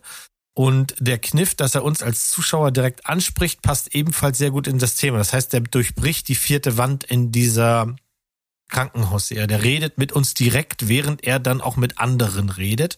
Und das sorgt dafür, dass es so eine unterschwellige Art von schwarzen Humor gibt, der immer wieder mal hochschwappt. Wir sehen den Krankenhausalltag auf einer Kinderstation, eine Station, wo Babys ähm, geboren werden, wo sie versorgt werden und wo sie manches Mal halt leider auch sterben. Eine Station, die sich um Mütter vor, während und nach der Geburt kümmert. Und diese Mütter haben halt manchmal auch Väter, die brutale Schläger sind. Äh, Wir haben hier Mütter, die so viel Angst davor haben, ein Baby zu bekommen, dass sie mit Selbstmordgedanken spielen oder in tiefe Depressionen fallen. Und wir haben auch die Mutter, die aus einer besseren Gegend kommt und was dagegen hat, dass der Arzt, der sie behandelt, ein Pakistani ist. Äh, Die Besetzung ist wirklich sehr gut. Alle spielen hier richtig glaubhaft. Das liegt auch daran, dass alle Extras in diesem Film wirklich aus Krankenhäusern kommen. Die haben sich halt gedacht, was sollen wir Schauspielern beibringen, wie man den Beutel hier anschraubt oder wie man mit dem Klemmbett durch die Gegend geht, wenn wir hier Leute haben im NHS, die sich gut und gerne was dazu verdienen können. Wir haben hier eine Serie, die es wirklich perfekt schafft, dich zum Lachen zu bringen und in der nächsten Sekunde bereust du das. Und das ist alles äh, ziemlich fehlerfrei. Äh, es klingt zum Teil auch re- recht schmerz, also es ist auch recht schmerzhaft, was da passiert. Also Leute verlieren ihr Leben und werden in diesem ganzen System halt auch kaputt gemacht. Das, das, das Krankensystem in England ist äh, wirklich, wirklich hart. Und es ist halt faktenbasiert. Also viele Ärzte, viele Krankenschwestern haben nachträglich auch geschrieben, das hier ist wirklich on point. Was der Typ hier geschrieben hat und was die Filmemacher hier zeigen, ist nicht geschönt. Ähm, äh, wenn überhaupt, dann ist es sogar zum Teil noch äh, zu wenig krass. Weil was, was die Leute da in den Krankenhäusern erleben, ist wohl, geht wohl noch ein bisschen härter an das Ganze ran. Das ist also im Grunde auch eine vernichtende Anklage wegen Unterfinanzierung des Gesundheitswesens, Ausbeutung der Arbeitnehmer und warum muss Krankheit irgendwie Gewinn bringen. Dasselbe Thema haben wir in Deutschland ja auch. Ne? Die Darbietungen sind durchweg exzellent, Charaktere sind sehr, sehr gut abgerundet, die sind komplex, auch wenn du sie nicht lange äh, siehst und, und, und nicht lange kennenlernen kannst, weißt du aber, wie sie fühlen.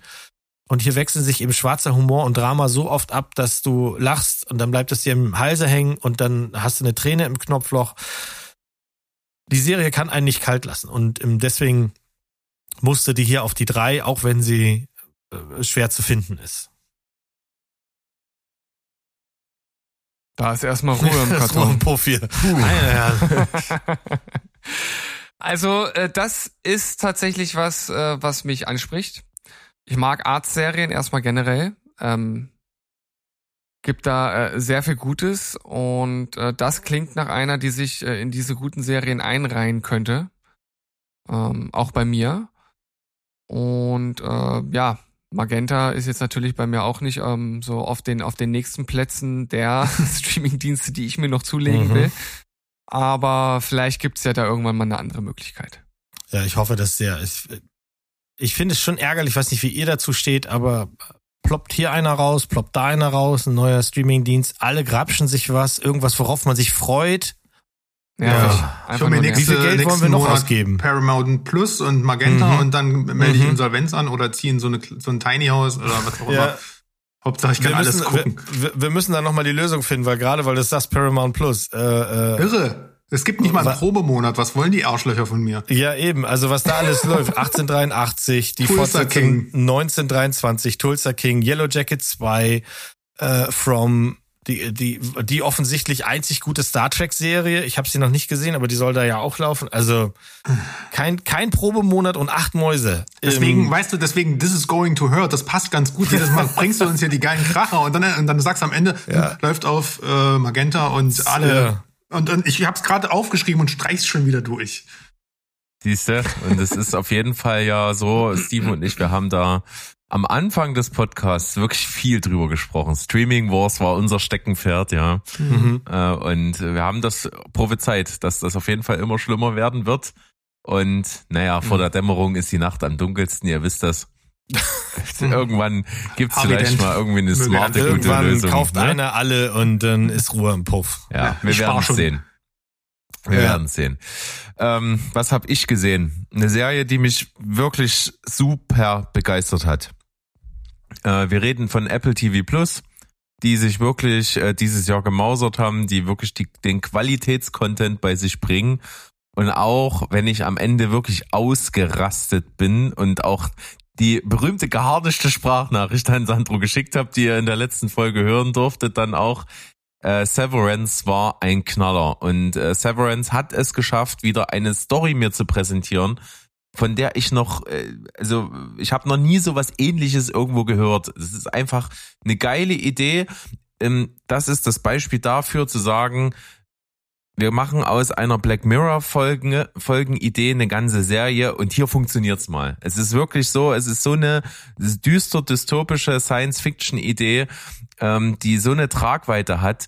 Und das ist das Schöne, ne? Es ist so genial simpel. Wir reden von einer Serie. Es gibt eine Firma, die Mitarbeiter dort, die haben die Möglichkeit oder ähm, wenn man da arbeiten will, ist es vielleicht zum Teil auch Bedingungen. Also das kommt alles noch nicht ganz so klar raus. Die können ihr Bewusstsein aufteilen in ein privates Ich und ein Arbeits-Ich. Das heißt also, du gehst als Privatperson dahin, kommst da früh rein, äh, betrittst die Lobby, gehst, gehst in den Fahrstuhl und das nächste, was in deinem Bewusstsein aufploppt, ist, wie du aus dem Fahrstuhl nach getaner Arbeit acht Stunden Schicht wieder rauskommst und nach Hause gehst. Weißt nicht, was du auf Arbeit gemacht hast, hast keine Sorgen, keine Belastungen, die mit dem Job zu tun haben. Du hast nur den ganzen Tag Spaß mit deinem Privatleben. Und die andere Seite der Medaille ist, dein Arbeits-Ich kennt wiederum das Privatleben nicht äh, der, der, von sich selber. Also da ist es wirklich so, da kommst du früh aus dem Fahrstuhl, arbeitest, gehst in den Fahrstuhl und das nächste, was du weißt, ist, dass du früh zur nächsten Schicht wieder aus dem Fahrstuhl rauskommst. Und das Konzept ist super einfach. Das kriegst du in der ersten Folge super geil auch erklärt und dargestellt. Und bist dann drin. Und das erste, was sich als Gedanke bei dir aufdrängt, ist, wie kann denn das funktionieren, dass das Arbeits-Ich nicht revoltiert und arbeitet? Wie, wie funktioniert denn das? Und die Serie setzt sich genau mit dieser Frage auseinander und das über die gesamte Lauflänge und das ist wirklich geil, das hat super Momente, das hat grandiose Schauspieler. Also Adam Scott ist äh, wirklich als dieser 0815 Durchschnittstyp hier einfach so geil in dieser Serie. Und auch in Nebenrollen natürlich der wunderbare Christopher Walken macht einen geilen Job. Und äh, auch alle anderen, die hier beteiligt sind, sind wirklich toll. Ähm, der Look ist geil, das, die ganze Mystik und dieses ganze eigene Universum, was sich dadurch irgendwie aufbaut, ist einfach äh, super interessant. Fesselt zu jedem Zeitpunkt, ist eine Spitzenserie, hat eben nur den Makel, dass am Ende von Staffel 1 tausend offene Fragen sind, tausend Cliffhanger und dass man warten muss, bis es weitergeht. Und das ist wirklich grausam, aber Severance absolut großartig. Ja, ich finde auch, man kann Ben Stiller hier nicht genug Credits geben. Ähm, Wahnsinn, ich, ich, ich habe ihn äh, nicht auf dem Zettel gehabt als ein Regisseur, der sowas hier äh, kreieren kann. Es ist eine ganz faszinierende Dystopie. Und ich, ähm, ich meine, wir reden ja heute sehr viel in der aktuellen Zeit über Work-Life-Balance, ne, und so diesen, diesen Spagat zwischen Lebensunterhalt und Sinngebung in der Gesellschaft, wie man das mit der Arbeit vereinen kann. Und, ne, und hier sehen wir halt diese absolut effiziente, äh, absolut effiziente Welt, die äh, in Severance geschaffen wird. Und ich finde es so toll, wie, was, was ist denn die Botschaft der Serie, zumindest dieser Staffel, ne? Menschliche Nähe ist das Element, was hier eine Revolution auslösen kann. Das ist eigentlich eine ganz, ganz tolle, ähm, eine ganz, ganz tolle Ebene, die, äh, die Severance hier aufmacht. Mehr als eine Ebene ist es noch nicht, da hast du recht, Berg. Wir haben ja aber, ich finde, den, den, ähm, das Saatgut für eine der größten Serien, die in den nächsten Jahren wahrscheinlich heranwachsen kann. Oha, das ist aber, das sind große Worte. Ein Saatgut für die größte Serie. Man darf mich gern zitieren. Also, also hier an dieser Stelle möchte ich auch nochmal darauf hinweisen, dass äh, euer liebster äh, YouTuber äh, Wolfgang M. Schmidt ein Video dazu veröffentlicht hat. Das heißt, äh, es gibt doch eine gute Serie und das ist Severance. Also, Deswegen hast du abgebrochen. Er, er, er stimmte da also zu. Nein, wir haben einfach nur noch nicht weitergeschaut. Das Ah, ist ein okay, Unterschied, mein. Lieber. Ähm, aber aber zu Adam äh, Scott nochmal, Berg. Wir haben dir ja letztens äh, ähm, off-air ein paar äh, nette äh, Vorschläge gemacht, was du als Essensserie demnächst schauen kannst. Und wenn du Adam Scott weitersehen möchtest, dann schau doch endlich Parks and Recreation, denn dort spielt er auch mit und ist unglaublich gut und lustig und sympathisch. Korrekt, korrekt. Unglaublich gut. Ich, äh, mein Stichwort. Ähm, ja, ich muss es leider noch mal kurz zusammenfassen. Endor, Staffel 1, die beste Star Wars Serie aller Zeiten. Ihr, Oh es, nein. es tut nicht so. Ich kann nicht dafür, dass die am Ende des Jahres läuft. Ich muss sie trotzdem hier nennen. Ne? Wie gesagt, ganz kurz, alles, was man dazu sagen kann. Ich habe das ja in der letzten regulären Folge, Folge, Folge 8 war das? Folge 8, glaube ich, äh, schon zusammengefasst in ein Plädoyer. Der Berg hat das wundervoll, liebevoll mit Jazzklingen untermalt. Also hört da gern noch mal rein. Das war, das war wirklich schön. Also das Ja. hat mich ein bisschen überrascht äh, selber, weil während wir das aufgenommen haben, war das natürlich nicht irgendwie zu hören. Und dann dachte ich schon, hm, wer spielt denn der Klavier? Ich habe das Sehr schön, nebenbei- sehr schön. nebenbei alles gespielt. Ähm, zusammengefasst, es ist erwachsen, es ist düster, es ist super ästhetisch, character-driven, grandioses Drehbuch, grandios gespielt. Cassian Endor ist ein facettenreicher und spannender Chara Charakter, ja, wunderbar verkörpert von Diego Luna, der ja nicht umsonst deshalb vor kurzem einen Golden, eine Golden Globe-Nominierung bekommen hat. Ha! Also, was lernen wir daraus? Hört nicht auf den doofen Mo und guckt euch das mal selber an. Viel Spaß dabei, Endor Platz zwei. Die wissen doch noch gar nicht, dass sie nicht auf mich hören sollen.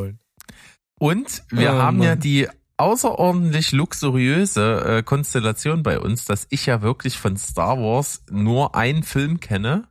Und das ist äh, 15 Jahre her oder so, keine Ahnung. Und ich habe null Ahnung von dem ganzen Universum. Und du behauptest ja, jemand, der da keine Ahnung hat, kann das gucken.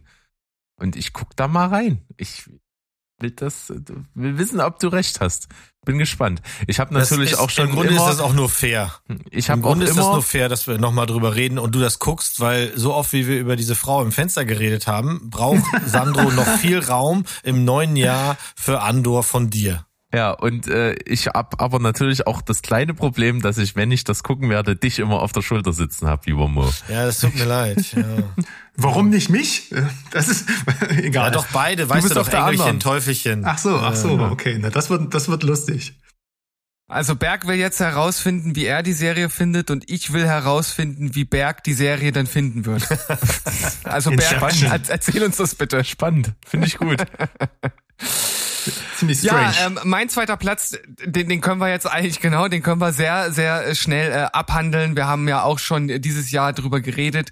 Bei mir ist es äh, Stranger Things die vierte Staffel, nachdem mich die erste absolut ja, weggehauen hat, kann man schon sagen. Das war einfach eine richtig, richtig gute Staffel. Die hat Spaß gemacht von Anfang bis Ende. War es bei der zweiten dann schon ein bisschen weniger und die dritte hat mich fast verloren gehabt. Also da musste ich mich ein bisschen durchkämpfen, ehrlich gesagt. Und äh, hatte Stranger Things gar nicht so auf, äh, auf, auf meiner Landkarte äh, für dieses Jahr. Und dann war die erste Hälfte der vierten Staffel da und wir dachten, wir fangen damit an und zack, waren wir wieder direkt drin. Und ähm, es war einfach, es war einfach, einfach spaßig. Es hat von Anfang bis Ende ähm, uns irgendwie drin gehabt. Und äh, meine Frau äh, hat auch gleich, äh, hat es auch gleich wieder gefühlt. Wir sind immer noch in den 80ern, wir haben immer noch lustige äh, ähm, Sidekicks, wir haben Brutalität, die hier auch ähm, doch äh, ganz schön äh, äh, nochmal ähm, anzieht. Also da gibt's auf jeden Fall gerade so beim, beim ersten äh, Kill durch, durch Wegner, den sehr, sehr guten Bösewicht, ähm, da habe ich dann auch schon mal zusammengezuckt, weil ich das so in der Härte nicht erwartet habe. Ähm, es gibt ein paar, also wenn man hier Kritik üben möchte, dann ist es, dass die, dass die einzelnen Charaktere in ihren Story Arcs sehr weit voneinander entfernt sind und dass der ein oder andere Story Arc nicht so geil ist wie wie die anderen. Also ich fand jetzt zum Beispiel den in, in, in Russland um Hopper fand ich jetzt nicht so äh, pralle, ähm, aber so insgesamt und gerade auch die Zusammenführung nicht nur der einzelnen Story Arcs, das hat dann hinten raus schon irgendwie funktioniert, sondern auch die Zusammenführung dieser Staffel mit der ersten Staffel, das fand ich halt schon ziemlich grandios, wie sie das halt gemacht haben. Ähm, und ich freue mich jetzt äh, tatsächlich dann doch auf die finale fünfte Staffel. Das hat die äh, Staffel wirklich gut gemacht und geschafft. Und sie hat einen der größten und besten Metal-Musikmomente äh, in einer Serie äh, geschaffen. Also äh, selten so dekadent und völlig überflüssig Master of Puppets äh, in einer Serie gesehen, aber das hat die Serie gut und äh, natürlich für uns als als äh, drei äh, Metal-Aficionados hier äh, ganz lustig gemacht. Heute erst gelesen, ich war heute irgendwie mal ganz kurz auf Facebook und da war so ein, so ein Post in meiner Timeline, da war so, welche Band ähm, ist super gut, aber noch viel zu unbekannt. Und da hat äh, ein, ähm, der Daniel aus unserem Discord-Server, der hat da drunter kommentiert, ja, Metallica kenne ich nur aus Stranger Things, aber die wären noch ganz groß. Man, ja, das, man kann das gar nicht, äh, man kann es gar nicht so richtig, ähm, man, man unterschätzt das leicht. Ne? Wir kennen das, weil wir alle super hoch und alt sind. Aber überleg dir das mal, die TikTok-Generation hat den Song dadurch kennengelernt und greift vielleicht sogar das erste Mal zur Gitarre, weil Eddie halt so ein geiler Charakter war. Ne? Also das ist schon, äh, es ist schon nicht von der Hand zu weisen. Ich hätte mir- jetzt mit Wednesday sehen wir es ja wieder, was sowas auslösen kann. Also es ist durchaus clever und ja, Stranger Things Staffel 4, wie das auch immer geklappt hat, aber für mich war es, glaube ich, fast sogar die beste. Krass. Nicht gedacht. Mhm. Und äh, nochmal ganz kurz zurückgreifen auf Metallica. Ich glaube sogar, dass der Song in den Spotify-Charts auf Platz 1 dann war. Ja, ja, war der von Serie. Kate Bush. Oder, oder zum, zumindest in den äh, Top 10. War der von Kate Bush Also Running Up the Hill danach auch, weil es dann auch in allen TikToks, in allen Reels auf Instagram überall benutzt wurde, weil, genau wie Sandro sagt, äh, äh, komplette Generationen haben beide Songs für sich entdeckt. Die haben plötzlich eine Wichtigkeit in der Serie, die sie lieben, ähm, weil sie diese Charaktere jetzt ein paar Jahre begleiten und für jemanden, der noch jünger ist als wir, ist das nochmal was ganz anderes. Das wäre hier, als hätten wir vier Teile von E.T. gehabt, als wir klein waren. Also die Musik macht, spielt da eine ganz große Rolle. Das hat natürlich beiden auch nochmal ordentlich Geld in die Kasse gespürt. Das schadet auch nicht. Metallica ist ja, was, ist hat, ja was, hat, verarmt. was hat denn der ne? amerikanische Präsident damit zu tun? What? Den hatte ich auch nicht verstanden. Das hat Biden äh, nochmal eine ganze Menge Oh Geld Mann, oh Mann. gespielt. hast du das Oh gesagt. Gott, oh Gott. Ey, wie kann, Respekt, Gut. Steven, Gott. Respekt. Meine Güte. äh, weiß ich nicht, ob ich jetzt überhaupt noch weitermachen will. So. Wie schaffst du Aber, jetzt eine äh, Überleitung, Mo? Ja, Ja. aber, aber das Leben von Steven wurde ja auch wahrscheinlich durch Stranger Things sehr beeinflusst, denn Steven ist ja, äh, wie wir hier verkünden können, freudig auf den Hund gekommen. Ne? Und richtig. Hast du ihn genannt, Wegner? Das wäre auch, wär, wär auch lustig gewesen. Nein, äh, wir haben äh, tatsächlich nach äh, Stranger äh, Things äh, unseren Hund Elfie äh, benannt. Elfie. Die Verniedlichung von Eleven. Elfie. Da, Ja, so heißt sie ja im ja, Deutschen. in- da- das passt ja, weil mei- meine Serie auf Platz zwei heißt auch Eleven, allerdings Station Eleven. Habt ihr von der schon Ah. gehört? Ja, Mo und ich bin, äh, die ist ganz weit oben bei mir. Als du, ich war, du hast in einer Folge bei uns davon erzählt, als ich gerade im Urlaub war und ich habe, ich weiß noch genau, war auf der Autobahn irgendwo und habe gehört, wie du von der Serie erzählt hast und ich hatte übelst Bock. Das ist ja genau mein Ding. Dieses Endzeit-Ding habe ich übelst Bock. Ja. Ich weiß gar nicht, ob ich bei uns darüber geredet habe oder ob du, weil du mein Freund bist, dir die Folge angehört hast, die ich mit Alessandro aufgenommen habe. Dann da kann hab es ich das ja- gewesen sein. Ja, und deswegen dachte ich, nehme ich mir jetzt das Recht raus und mache das in unserer Sendung hier auch nochmal. Station 11 kriegt ihr bei Prime. Hurra! Endlich mal ein Sender, den die meisten haben. Ähm, äh, äh, die Serie wurde vor, während und nach der Pandemie gedreht und setzt sich mit dem Leben in einer Welt auseinander, in der die Natur sich durch eine Pandemie halt äh, ja na, jeder Menge Menschen entledigt hat. Und äh, wir hatten das erst kürzlich ähm, wenn die, die Auseinandersetzung mit der Pandemie klappt halt oft nicht. Manchen ist das noch zu früh, siehe The Bubble, dann geht's auch mal nach hinten los. Aber hier geht es halt deutlich, deutlich besser. Die Serie war für sieben Emmys nominiert, darunter auch beste Serie und beste Hauptdarsteller. Und trotzdem haben die auch in meiner Bubble ganz wenig Leute nur geguckt. Und das müssen wir jetzt mal ändern. Ich finde, ähm, die Serie macht ganz, ganz viel richtig, weil sie die, die Erwartung, die man jetzt vielleicht hat, wir sehen also, es passiert was und dann sehen wir, was verursacht das. das. So klappt das nicht. So funktioniert diese Serie nicht. Das wäre zu einfach. Hier spielt das Warum keine Rolle. Wir sehen nicht etwa die Geschichte und äh, äh, dass da was passiert und wie die Welt damit umgeht, sondern wir sehen nur ganz kurz quasi wie, wie eine Einleitung, ähm, dass etwas passiert und die bisher bekannte Balance durcheinander bringt und dabei so rasend schnell vorgeht, dass es gar keine Reaktion darauf geben kann.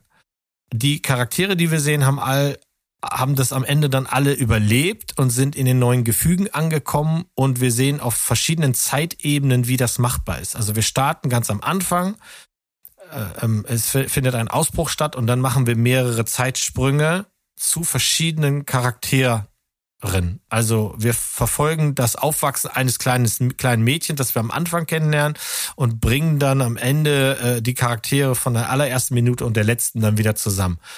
Und es finden sich halt in, in diesem in dieser Story Menschen zusammen, die eigentlich nicht zusammen sollen. Also wir haben hier diesen äh, Anti-Helden gespielt von äh, Hamish Patel, der halt eigentlich nur sein, sein, der mit seinem Leben schon komplett überfordert ist. Der wohnt mit seinem Bruder zusammen in einer Wohnung. Seine Schwester ist eine äh, hervorragende und ganz, ganz äh, bekannte Ärztin und er kriegt irgendwie sein Leben nicht so richtig auf die Kette und, und hadert auch. Und ähm, äh, in einer verschneiten Nacht ist er halt Teil eines, also er ist in einem Theater und ein berühmter Hollywood-Schauspieler fällt während der Produktion von King Lear auf der Bühne um und stirbt.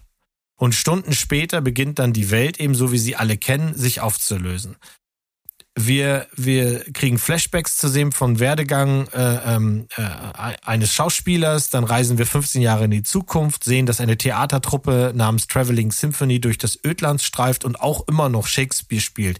Und parallel dazu sehen wir halt eben, dass Hamish Patel an dem Abend, den wir eigentlich schon wieder verlassen haben, ein kleines Mädchen aufnimmt. Das war Teil dieser, dieser Theateraufführung, äh, nimmt sie mit äh, will sie zu ihren Eltern bringen, da angekommen stellen sie fest, da ist gar keiner, die Eltern sind nicht da. Und er denkt sich, naja, ich kann das kleine Mädchen nicht allein lassen, ich nehme sie mit nach Hause. Und dann warten wir eben, bis die Eltern kommen. Und während er noch auf dem Weg zu seinem Nachhause ist, ruft seine Schwester ihm an und warnt ihn schon und sagt, der Virus, der hier auftaucht, den sehen wir immer nur so in Nachrichteneinfläschung, ähm, ist so schnell und so aggressiv, äh, der, also, das ist schlimmer als alles, was sie je gesehen hat. Und am Ende werden alle drei, also äh, der äh, Hamish Patel-Charakter, das kleine Mädchen und sein Bruder, die Wohnung für mehrere Jahre nicht mehr verlassen können. Wir erfahren, dass wahnsinnig viele Menschen sterben. Wir sehen dabei zu, kurz dabei zu, wie dann nach und nach auch ähm, normales Leben nicht mehr möglich ist, weil deine äh, Sachen sind irgendwann aufgebraucht, du hast bald nichts mehr zu essen, die Wohnung wird dann irgendwann nicht mehr sicher und sie machen sich auf dem Weg, einen Platz zu finden, wo Menschen eben nicht alleine sein müssen. Dabei werden sie dann getrennt und ab da erfahren wir eben den Weg von der einen Person, das Aufwachsen der anderen Person und halt eben sehen wir, wie die Leute, äh, welchen Leuten sie begegnen. Es gibt diese Truppe von rumfahrenden Schauspielern und das finde ich ganz interessant, weil Kunst nimmt hier ein ganz großes äh, äh, nimmt einen ganz großen Platz ein, wo wir doch wussten und wissen seit der Pandemie, dass die Kunst plötzlich auch hinten rüberfällt und gar nicht mehr stattfindet. Und genau das Gegenteil davon sehen wir in dieser Serie, so als verbindendes Glied. Wir treffen natürlich auch auf gewalttätige Leute, auf möchtegern Propheten, auf Einsiedler, die nicht immer freundlich sind. Wir sehen aber auch Zusammenrottungen von Menschen und erfahren dann in Flashbacks, wie hat das gestartet, also nochmal eine Folge in der Folge in sich. Und das Ganze basiert auch mal wieder auf einer Buchgrundlage. Ich habe noch nicht geschafft, es zu lesen. Es liegt unten, aber die Fans des Buches attestieren der Serie, dass sie wirklich geschafft hat, all diese Fäden, die ein Buch auch manchmal unverfilmbar machen, hier so aufzunehmen, dass das äh, super funktioniert hat. HBO hat hier großes Geld reingepumpt, das sieht man, das sieht toll aus die ganze Zeit. Und ähm, schon die erste Folge ist von Hiro Murai gedreht. Das, der hat ein ganz besonderes Auge und der hat auch eine ganz besondere Art von Humor. Wer Atlanta mal gesehen hat, die Serie, die ich auch immer wieder anpreise, ähm, der wird das schon kennen. Und die erste Folge, die lässt sich da schon so reinstolpern, weil es da den ersten Zeitumbruch gibt. Und dann kriegst du schon das Dystopische, was sich dann die ganze Zeit erwartet. Aber bitte nicht verwechseln, das hier ist nicht Mad Max. Also wir sehen, ne, die haben alle, sehen alle noch okay aus, äh, die kämpfen nicht um Benzin oder so, aber du siehst trotzdem eben Menschen, die sich dann in, in einer Gegend oder mit einem, mit einem, mit einer neuen Balance auseinandersetzen müssen und wie sie das machen. Ich ist sicherlich nicht für jedermann. Ich finde aber, das ist eine tolle, intelligente Serie, äh, die in zehn Folgen wirklich eine spannende Story erzählt, der man auch folgen will und dann ist es auch abgeschlossen. Und wieder ist hier Ruhe im Karton. Meine Güte. Aber der, ja, der, der letzte Satz, der hat mich jetzt, der hat mich jetzt äh, nochmal zurückgeholt hier in die Realität, weil das finde ich natürlich geil. Weil abgeschlossen mit einer Staffel, rundes Ding, von dir gelobt, äh, Endzeitserie, äh, gibt eigentlich nicht viel mehr, was ich brauche, um da auch äh, aufzuspringen. Also von Und ist daher auf, hast du, ist hast du gut Prime, gemacht. kannst du Oh. direkt quasi loslegen. Geil. Richtig geil. So, Richtig dieses geil. Jahr war auch so ein bisschen das Jahr, wo Serien auch mal zu Ende gegangen sind, wo wirklich finale Staffeln dann den Sack zugemacht haben, ja. Und eine davon war die Serie Ozark. Wir hatten also dieses Jahr die vierte Staffel, wieder unsäglich in zwei Teilen ausgestrahlt, sei es drum, war ebenso. Und diese Serie, die hat mich sehr begeistert, die wurde mit jeder Staffel besser.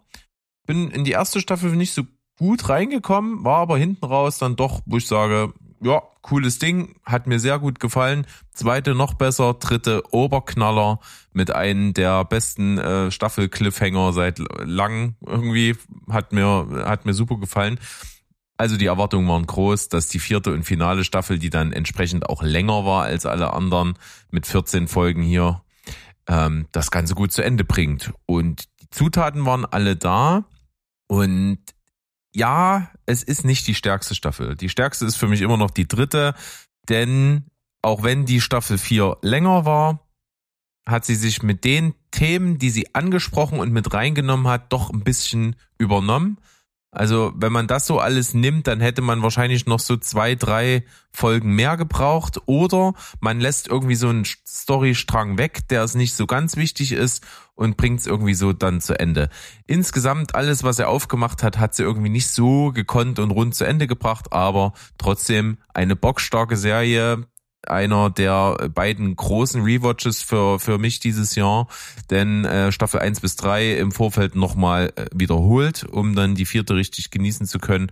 Und das war schon ein Brett, aber das hat auch sehr, sehr viel Spaß gemacht. Wir haben tolle Schauspieler, wir haben ähm, äh, Jason Bateman, der hier einfach sowas von äh, wie die Faust aufs Auge passt. Wir haben Laura Linney, die sowieso fantastisch ist.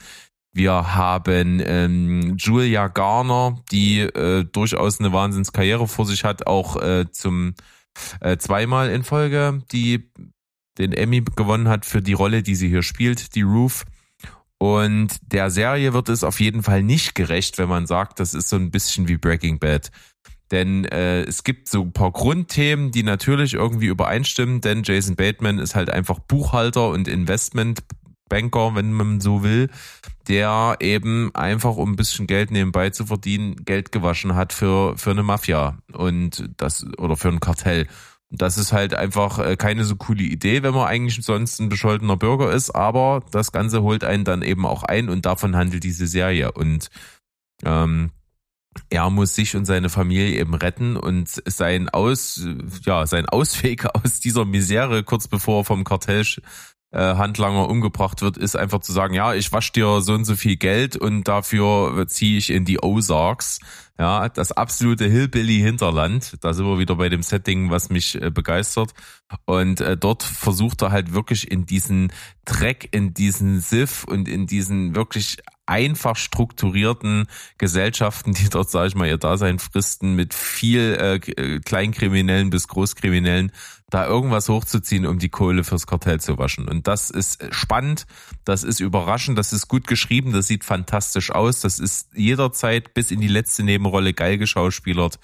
Deswegen Ozark bei mir Platz zwei der besten Serien dieses Jahr. Ja, unterschreibe ich alles mit einem dicken, dicken Marker. Ich fand auch, die war, war, war wieder sehr, sehr gut. Äh, Ich habe das genauso gemacht wie du, eins bis drei nochmal gucken. Und das ist ein Brett. Aber es hat richtig, richtig viel Spaß gemacht, weil das einfach so auch eine der Serien ist, wo du beim zweiten Mal gucken äh, sicher weißt, was passiert, aber es nimmt trotzdem die Spannung nicht raus, weil du äh, die Charaktere sind alle so geschrieben, dass du die alle gut findest und alle spannend findest. Und ich bin bei dir gerade das Ende der der der dritten Staffel, das hat mich das hat mich so kalt gekriegt damals, wo ich ja auch gedacht habe, what the fuck? Also, und dann zu warten auf eine vierte wäre, wäre wirklich Qual gewesen. Deswegen habe ich das extra so getimed, dass das alles passt und dass die vierte auch komplett da ist, dass wir dann durchnuckeln können und nicht nochmal innerhalb der vierten auch noch einen Break haben, weil ich dieses Prozedere ich verstehe schon, wer das kommt, aber ich finde das dann auch so ein bisschen fies. Ich will dann weitermachen einfach. Und, Das ist ähm, fies. äh, Nach das dem wird Cliffhanger von der 3 ist wirklich super fies. Ja, und auch wenn das alles zusammengenommen richtig, richtig großes Brett ist, glaube ich nicht, dass das das letzte Mal war, dass ich das gesehen habe. Ja. Ja, also stand bei mir schon länger auf der Liste, steht es nach wie vor noch. Ich habe auch äh, sowieso gewartet, bis die Serie zu Ende war, weil äh, ich ja gar nicht angefangen hatte mit der Serie. Und äh, wenn sich irgendwann die Chance ergibt demnächst, dann werde ich da auch starten. Ja, Copy-Paste, was du gerade gesagt hast. Also genauso. Ich habe, das ist hm, jetzt, äh, das ist zwischen Euphoria und äh, Under the Banner of Heaven jetzt. Ich weiß es nicht. Ich habe mir das Fest dieses Jahr vorgenommen und dann war das leider so ein Knaller-Serienjahr, dass ich überhaupt gar keine Zeit dafür hatte. Aber äh, rennt ja nicht weg, ist ja auf Netflix. Ozark wird auf jeden Fall. Also ich kann es gar nicht schlecht finden. Also nach dem, Nee, was ich jetzt nee, schon nee. von euch über die Serie gehört habe, Ja, das wird ja sicherlich an, auch mit an deinem ersten Platz liegen, der ein bisschen Zeit jetzt eingenommen hat von dir, um Serien zu schauen, Sandra. Hm, Das kann durchaus sein und ich würde auch gern behaupten, dass ich jetzt was ganz Unberechenbares hier bringen würde, aber nee, ist leider nicht so. Es ist House of the Dragon. Aber ähm, ich kann sagen, dass mich dieses Jahr keine Serie glücklicher gemacht hat, weil das Game of Thrones Feuer zurück ist. Ihr wisst, dass es meine Lieblingsserie ist, also meine Lieblingsserie mit Menschen. Die Dinos ist natürlich unangefochten auf Platz eins. Ähm, aber ich ging Da ja, kann man ruhig ja mal noch, klatschen. Da kann man ruhig mal klatschen. Das ist äh, absolut top. Finde ich auch. Ihr könnt alle klatschen. Ähm, aber es gibt ja äh, zum Glück kein, obwohl zum Glück, es gibt kein Prequel von die Dinos, weil ich glaube, das würde nicht so gut werden. Ähm, House of the Dragon. Es gibt immer einen Drachen. Ähm, und ich ging ja noch relativ milde aus Staffel 8 hervor. Ne? Die meisten waren ja komplett voll des Hasses. Äh, ich konnte da noch einiges abgewinnen, aber man merkte halt schon das Grundinteresse so für einen Game of Thrones Fans äh, war halt nicht mehr da. Und demnach war ich auch skeptisch, muss ich wirklich sagen. Ich war erst so nach dem Trailer so ein bisschen angefixt, weil der war halt echt gut. Und nach der Premiere war ich halt auch direkt wieder drin. Das Setting ist halt neu. Es ist ein, ja, man könnte fast sagen, es ist im Vergleich zur Hauptmutterserie, es ist ein Mikrokosmos, weil es nur um eine Herrscherdynastie geht, nämlich die Targaryens. Und demnach auch viel figurenfixierter. Und trotzdem schafft es, dass die Serie, ähm, dass keine Figur Abziehbild eines Game of Thrones Charakters ist. Die Stärken der ersten Game of Thrones Staffeln waren ja vor allem auch noch aus Budgetgründen die ähm, rasierklingenscharfen Dialoge, Und das Politische, das Intrigante und so, die Wortgefechte, das, man könnte fast sagen, das Operettenhafte. Und das wird hier in, Game of, äh, in House of the Dragon genommen und mit dem Budget und den Schauwerten der letzten ähm, Game of Thrones Staffeln zusammengemixt. Und hier werden wieder mal Bilder geschaffen voller Symbolkraft. Ähm, viel passiert nur im Subtext. Die Figuren sagen nicht das, was sie meinen, und wir als Zuschauer müssen halt Mas die Maskerade durchblicken. Ich liebe ja sowas. Und äh, ja, wie gesagt, auch schauspielerisch höchstes Niveau. All, allen voran äh, Matt Smith als Damon Targaryen, ein, ein völliger Unsympath, dem man aber trotzdem halt die ganze Zeit die Daumen drückt, weil er so, so eine unfassbare Präsenz und ja auch Ambivalenz hat in seinem ähm, Schauspiel und in seiner Entwicklung. Emma Darcy als Rhaenyra ist Beispiel, beispiellos, die stoisch, stolz, aber auch herzlich und ganz liebevoll. Und man muss sagen, die Serie überbrückt ja viele, viele äh, Jahrzehnte auch durchaus und trotzdem schaffen es die Schauspieler hier durch, durch geile Masken, durch geile Prosthetics und ähm, teilweise werden auch Schauspieler ausgewechselt, aber äh, man weiß immer sofort, ähm, wie sich die Figuren, ohne dass es lang in Expositionen erklärt wird, ähm, wie, wie sie sich einfach natürlich in dieser Zeit weiterentwickelt haben. Rice Iphans als Otto Hohenturm ist auch so der krasseste Motherfucker, er, wie, wie er alle Leute gegeneinander ausspielt und nicht einmal davor zurückschreckt, seine eigene Tochter zu prostitu äh, prostituieren und damit und, und, und die Serie schafft es aber da trotzdem ein paar Folgen später, dass wir dann anzweifeln, ob das wirklich so schlimm war oder ob er sie nicht einfach nur schützen wollte. Das ist halt wirklich moralischer Wahnsinn, was da äh, für Gräben aufgetan werden. Das Highlight ist aber trotzdem Paddy Considine als König Viserys.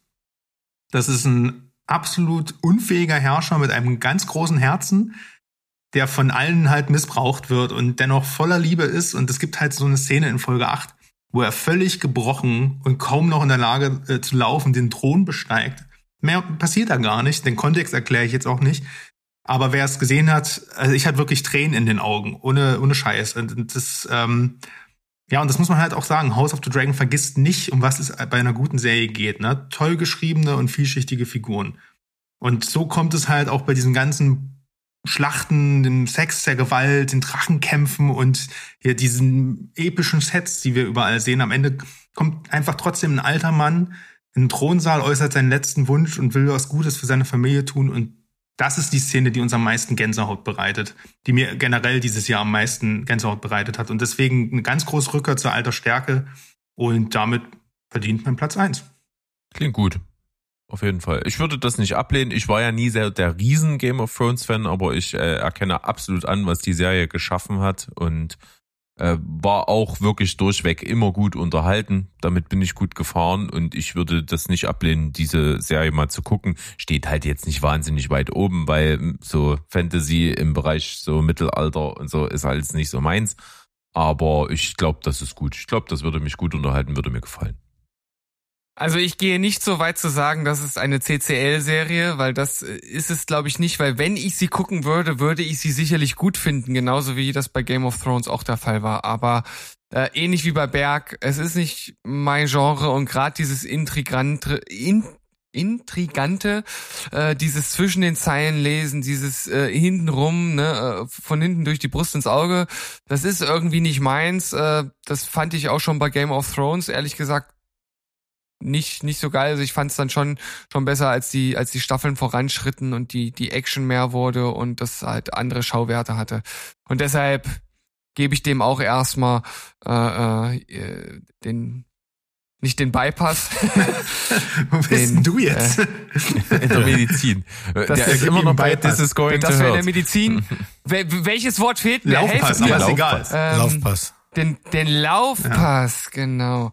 Aber ähm, es könnte natürlich sein, dass es ähnlich wie bei Game of Thrones ähm, äh, passiert, dass wenn die Serie zu Ende ist und das ein äh, Ganzes ist und dann äh, immer noch so hochgradig drüber geredet wird, dass das dann mal was sein könnte.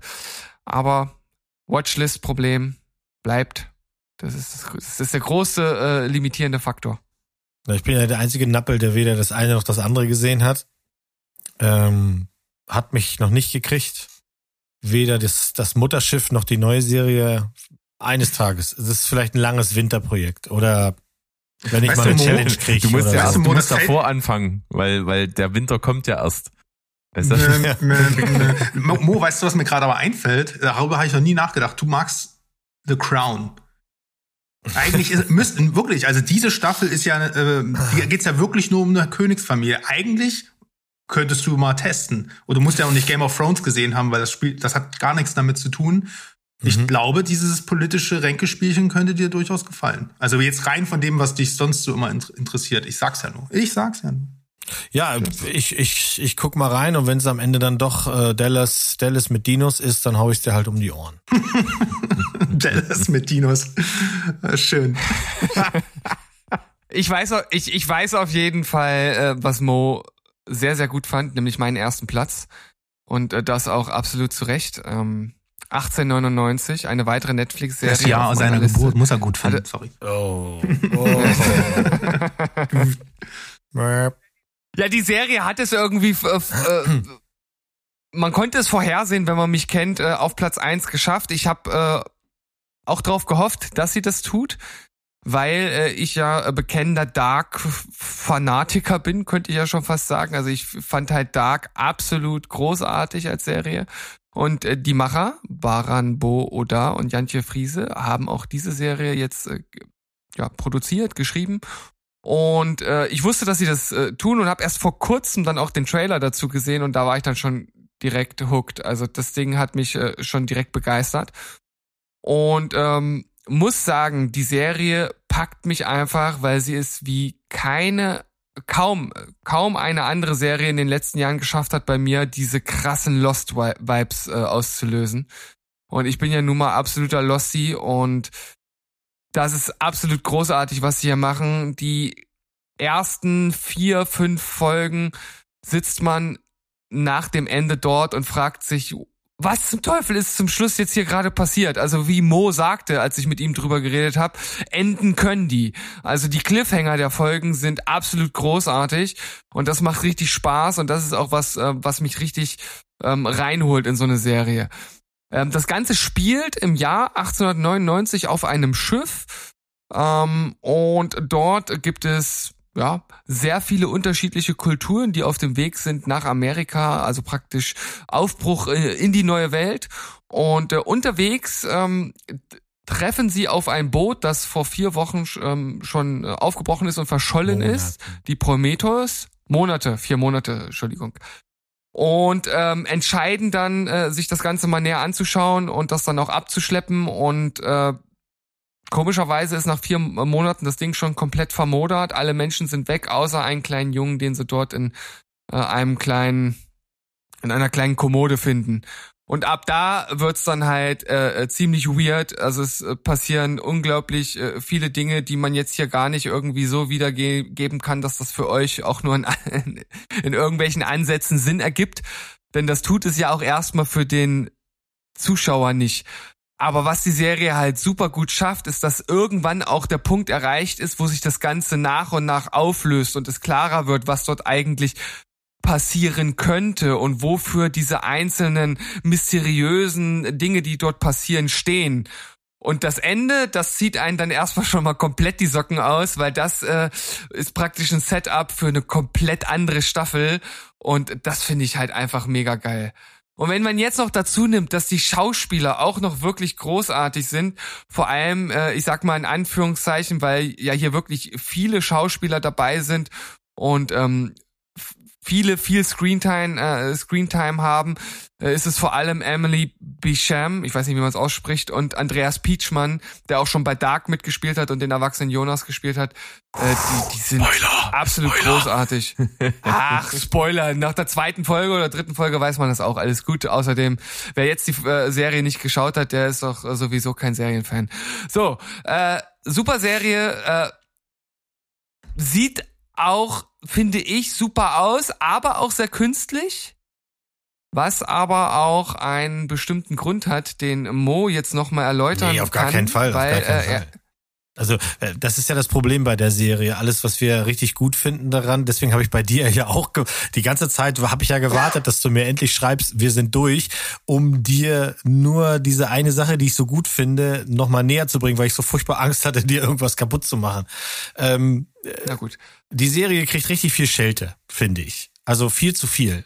Ähm, und das ist auch etwas, was mich wirklich nervt. Also wenn man mich fragen würde, äh, was hat dich dies Jahr so genervt, dass die Leute überhaupt gar keine äh, gar keine keine Ruhe mehr haben. Also was bei Dark gelobt wurde, nämlich dass du jede Folge nicht weißt, what the fuck, wo geht's hin, was soll das? Ist hier plötzlich ein Problem. Hier ist das genauso. Du weißt es nicht, wo es hingeht. Du weißt halt nur von Anfang an, irgendwas stimmt hier nicht und du hast überhaupt keine Ahnung, in welche Richtung das geht. Und selbst wenn wir jetzt drei, vier Sachen sagen würden, wäre das ja kein Spoiler für die Serie an sich, weil äh, du hast ja schon gesagt, das Ende nach hinten raus ist nochmal was ganz anderes. Und da muss man sich eben drauf einlassen. Und ich glaube, irgendwie haben ganz viele Leute verlernt zu sagen, bei einer Mystery Box Serie, äh, das ist die Idee einer solchen, alles kann passieren. Da kann ein Clown rausspringen oder eben nicht. Und, und wenn er rausspringt, kann der groß sein oder klein oder hässlich oder dick oder ist, ist ganz freundlich und reicht dir eine Banane. Du weißt halt nicht, was du kriegst. Und das fand ich halt gerade gut. Über die Metaebene, mit der ich, über die ich mit dir vorhin noch geredet habe, möchte ich gerne mit allen reden, aber es geht nicht, weil die verrät halt leider was. Hm, Da hast du natürlich recht. Ähm, wir können ja auf jeden Fall sagen, wer die Serie geschaut hat und jetzt wissen möchte, was ich meine mit warum sieht das äh, teilweise etwas künstlich aus und wie wurde das Ganze gemacht, dann schaut euch das Making of an. Ich habe das noch nicht gemacht, aber Mo hat mir erzählt, was dort erz äh, erklärt wird. Und ähm, dann wird das Ganze ein bisschen äh, deutlicher. Ja, ich kann dazu nur sagen, ich habe richtig Bock, das zu sehen, habe nur das Dark-Problem. Bei Dark war es so kompliziert, dass ich nach jeder Staffel die andere nochmal nachschauen musste. Bei der dritten dann halt in dem Fall zwei. Und äh, ich warte lieber erstmal da noch ab. Ähm, das ist tatsächlich so. Ich versuche mich aber auch nicht spoilern zu lassen. Ich weiß, Nee, irgendwann nee, nee, nee, irgendwo... nee, nee, nee, nee, nee. Wir machen folgenden Deal. Ich guck House of Dragons und du guckst 1899, weil auf die zweite Staffel von jeweils der anderen Serie zu warten, das wird zu lange dauern. Die brauchen, bestimmt- Aber die gut, brauchen, das ist- lock, das die ist brauchen locker zwei Jahre, das zu produzieren. Die, Das heißt, also- du musst dann den Targaryen-Stammbaum nochmal ausfalten, bevor die nächste Staffel kommt und ich dann wahrscheinlich die, die Vorgeschichte von 1890. Ihr habt jetzt hier Ja. den virtuellen Handshake gehört, ne? Ja. Yes. Aber ich, ich kann dich noch mal etwas beruhigen. Also ich finde, Dark war deutlich komplexer als die Serie, was vor allem daran lag, dass sie bei Dark ja wirklich versucht haben, Zeitreisen plausibel zu erklären und erläutern. Und hier ist es für mich tatsächlich so, am Anfang hast du diese What the fuck Momente, aber ich finde, das wird schon nach und nach gut aufgelöst, man konnte es gut nachvollziehen und es ist nicht so komplex wie bei Dark, dass ein Rewatch unbedingt nötig Okay. ist. Und wie gesagt, das Ende ist halt sehr unerwartet, sagen wir es mal so. Naja, und ich war halt komplett bei Sandro, hatte die gleiche Strategie. Und dann kam Mo, der es halt einfach total geschickt gemacht hat. Er hat halt einfach, als wir bei ihm zu Besuch waren, meine Frau halt übelst angefixt, das zu gucken. Und jetzt komme ich natürlich hier, äh, ohne den Haussegen äh, schief zu hängen, nicht drum rum, das halt jetzt zu gucken. Äh, es wird quasi jetzt im Anschl Anschluss an unsere Folge, Aufnahme hier, wird stattfinden, äh, wird die erste Folge laufen. Äh, Das ist also das unmittelbar Oh. nächste Projekt und in dem Sinne hat Mo meiner Frau ein Angebot gemacht, was sie nicht ablehnen konnte. Oh, ja, okay. Ich muss die ganz kurz hängen lassen, diese Über, äh, diesen Übergang, weil ich freue mich dermaßen, dass ihr das guckt. Auch wenn ich jetzt Sandro dafür überreden musste. Weil eine der schönsten Folgen, wie ich finde, die wir aufgenommen haben, war unser Dark-Teil. Mit allem, was wir da gemacht haben, mit den Gags, die wir uns da einfallen lassen haben, mit der, mit der Instagram-Geschichte, die wir gemacht haben. Und dass man dann, das wird ein Spoilercast, dass wir dann alle von der Seele reden können und so. Ich glaube, das ist so eine Serie, da, da wird das viel Spaß machen äh, dass ich hier das Trigger. Gut, dafür gucke ich auch House of Dragons. Also insofern ist das auch ein Angebot, das ich nicht abschlagen kann. Und damit kommen wir zu meiner Nummer eins. Und das ist jetzt ein bisschen unfair, denn die startet erst, und zwar, ich glaube, diese Woche auf einem neuen Streamingdienst namens Paramount Plus. So. ich habe nebenbei nochmal nachgeschlagen und es ist tatsächlich so, dass Paramount Plus erlaubt, einen Account zu teilen. Insofern können wir mal drüber nachdenken. Äh, The Offer ist ein äh, mein Highlight gleich aus mehreren Gründen. Nicht, weil ich die anderen Serien, die die anderen Leute hier auf der Eins haben, nicht so gut finde, sondern einfach, weil ich auch finde, das ist eine Serie, die kriegt, die wird Schelte kriegen für etwas, wo sie es nicht verdient. Ich finde eben, ich habe ein paar Kritiken schon gehört aus den USA und auch ein, zwei andere Serien, äh, Podcasts hatten da schon die Vorabfolgen zu sehen und die regen sich herrlich über Dinge auf, bei denen ich sage, ihr habt's nicht verstanden. Ich habe mit dieser Serie nur eins gehabt und zwar richtig viel Spaß. Es geht in The Offer um die angebliche Entstehungsgeschichte eines der besten Filme der Welt, nämlich Der Pate. Warum angeblich? Weil ich bin ja riesen Pate-Fan, wisst ihr ja, ist ja jetzt nicht neu. Wir haben ja auch einen Pate-Podcast gemacht und ähm, äh, dass ich das regelmäßig gucke, ist jetzt keine Neuerung. Und ich als Pate-Fan hatte schon von Anfang an keinerlei Hoffnung oder Erwartung gehabt, hier in dieser Serie etwas zu erfahren, was ich nicht vorher schon wusste. Äh, äh, jeder, der den Film liebt, hat die verschiedenen Making-ofs schon gesehen und da erfährt man alles, was man wissen will. Aber auch dort ist eine Sache ganz, ganz, ganz immens wichtig. Bei jedem Interview, das da geführt wird, kriegen wir immer nur die Version der Dinge zu hören, der Person, wie sie sich daran erinnert, was vor 40, 50 Jahren war. Und mit dieser Attitüde muss man auch an diese Serie herangehen. Für mich ist ganz klar, das ist eine fiktionalisierte Version von Erinnerung. Und es ist eben nicht biografisch. Äh, die, die Grundzüge mögen es sein, aber die einzelnen Charaktere sind das nicht. Und deswegen macht es am Ende Spaß. Wir haben so tolle Schauspieler wie eben Miles Teller in seiner ersten Serienhauptrolle. Und ich finde, das kann er, wenn er auch manchmal ein bisschen fehl am Platz wirkt, weil der einfach zu glatt ist. Äh, äh, Matthew Godey, Giovanni Ribisi, Colin Hanks, Dan Vogler, Juno Temple und Bern Gorman, das sind alles tolle Schauspieler, die mit den Eigenheiten, die man über diese echten Menschen wusste, spielen und manchmal eben auf eine liebevolle Art und Weise oben drüber gehen. Warum? Weil es soll ja auch Spaß machen, diese Serie zu, äh, zu gucken. Es soll ja, wer will denn das ernste Gesicht von Francis Ford Coppola von einem Schauspieler dargestellt sehen? Der Typ ist bierernst, das interessiert doch nicht. Der muss doch ein bisschen schräg und lustig rüberkommen. Und Dan Vogler spielt Cap, äh, ähm, Coppola hier sensationell. Wirklich. Hatte so viel Spaß mit. Also das ist, deswegen ist die Serie auch auf der Eins. Ich habe bei keiner Serie innerhalb der ersten Folge so schnell gesagt, das wird meine Lieblingsserie. Das habe ich gleich zu, ich habe Pause gemacht, bin zu Paula gehabt, gesagt, das wird eine meiner Lieblingsserien dieses Jahr, weil das macht richtig Spaß zu gucken. Natürlich ist es auch blöd, wenn wenn wenn Coppola und Mario Puzo aufeinandertreffen ähm, und dann wie typische Italiener alles, was sie besprechen müssen, nur beim Essen besprechen können. Äh, sie kochen Spaghetti zusammen, um das dann das erfolgreiche Buch in ein viel zu langes Skript verwandeln und sie sie sie vergessen dabei alle Diäten, die sie eigentlich einhalten müssten, weil sie ganz schön proper sind. Äh, sie laufen in Unterwäsche, Szenen zitierend und Phra Phrasen schwadronierend herum von links nach rechts. Das soll halt Spaß machen und es tut es. Und Miles Teller spielt in der Serie den, die Hauptrolle äh, mit Namen L. Rudy. Und das war ein Quereinsteiger, der im Filmbusiness damals mit Hogan's Heroes, das ist eine Kriegsserie, die wir alle nicht gesehen haben, war aber eine sehr erfolgreiche Comedy-Kriegsserie. In den 70ern hatte er Erfolg und ähm, dadurch hat Paramount damals sehr viel Geld verdient und El Rudy wurde als Produzent gelistet und sein neuer Film sollte eben der Pate sein.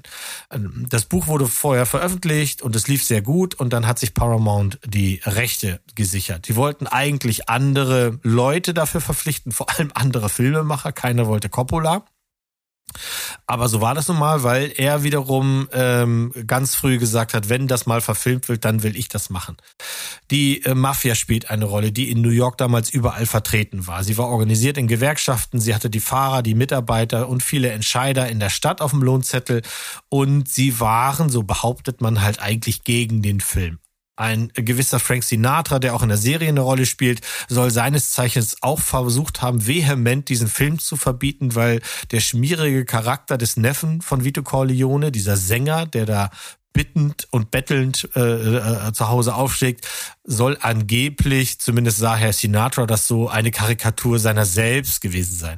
Im Grunde ist das so, nur weil er sich aufgeregt hat, haben die Leute überhaupt darüber angefangen nachzudenken, weil die könnten unterschiedlicher nicht sein dass man das verfilmen muss, ähm, ist klar. Und dass du bei einer Verfilmung äh, in einer Serie, wenn du zehn Stunden Zeit hast, noch Subplatz einbaust, ist doch auch klar. Also sehen wir eben auch so ein bisschen von diesem L. Äh, wo kommt der her? Äh, äh, der ist total Hand, Head over Heels, der kann das kaum alles zusammenhalten. Vor allem, wenn plötzlich echte Mafia-Bosse vor ihm stehen und ihn drohen.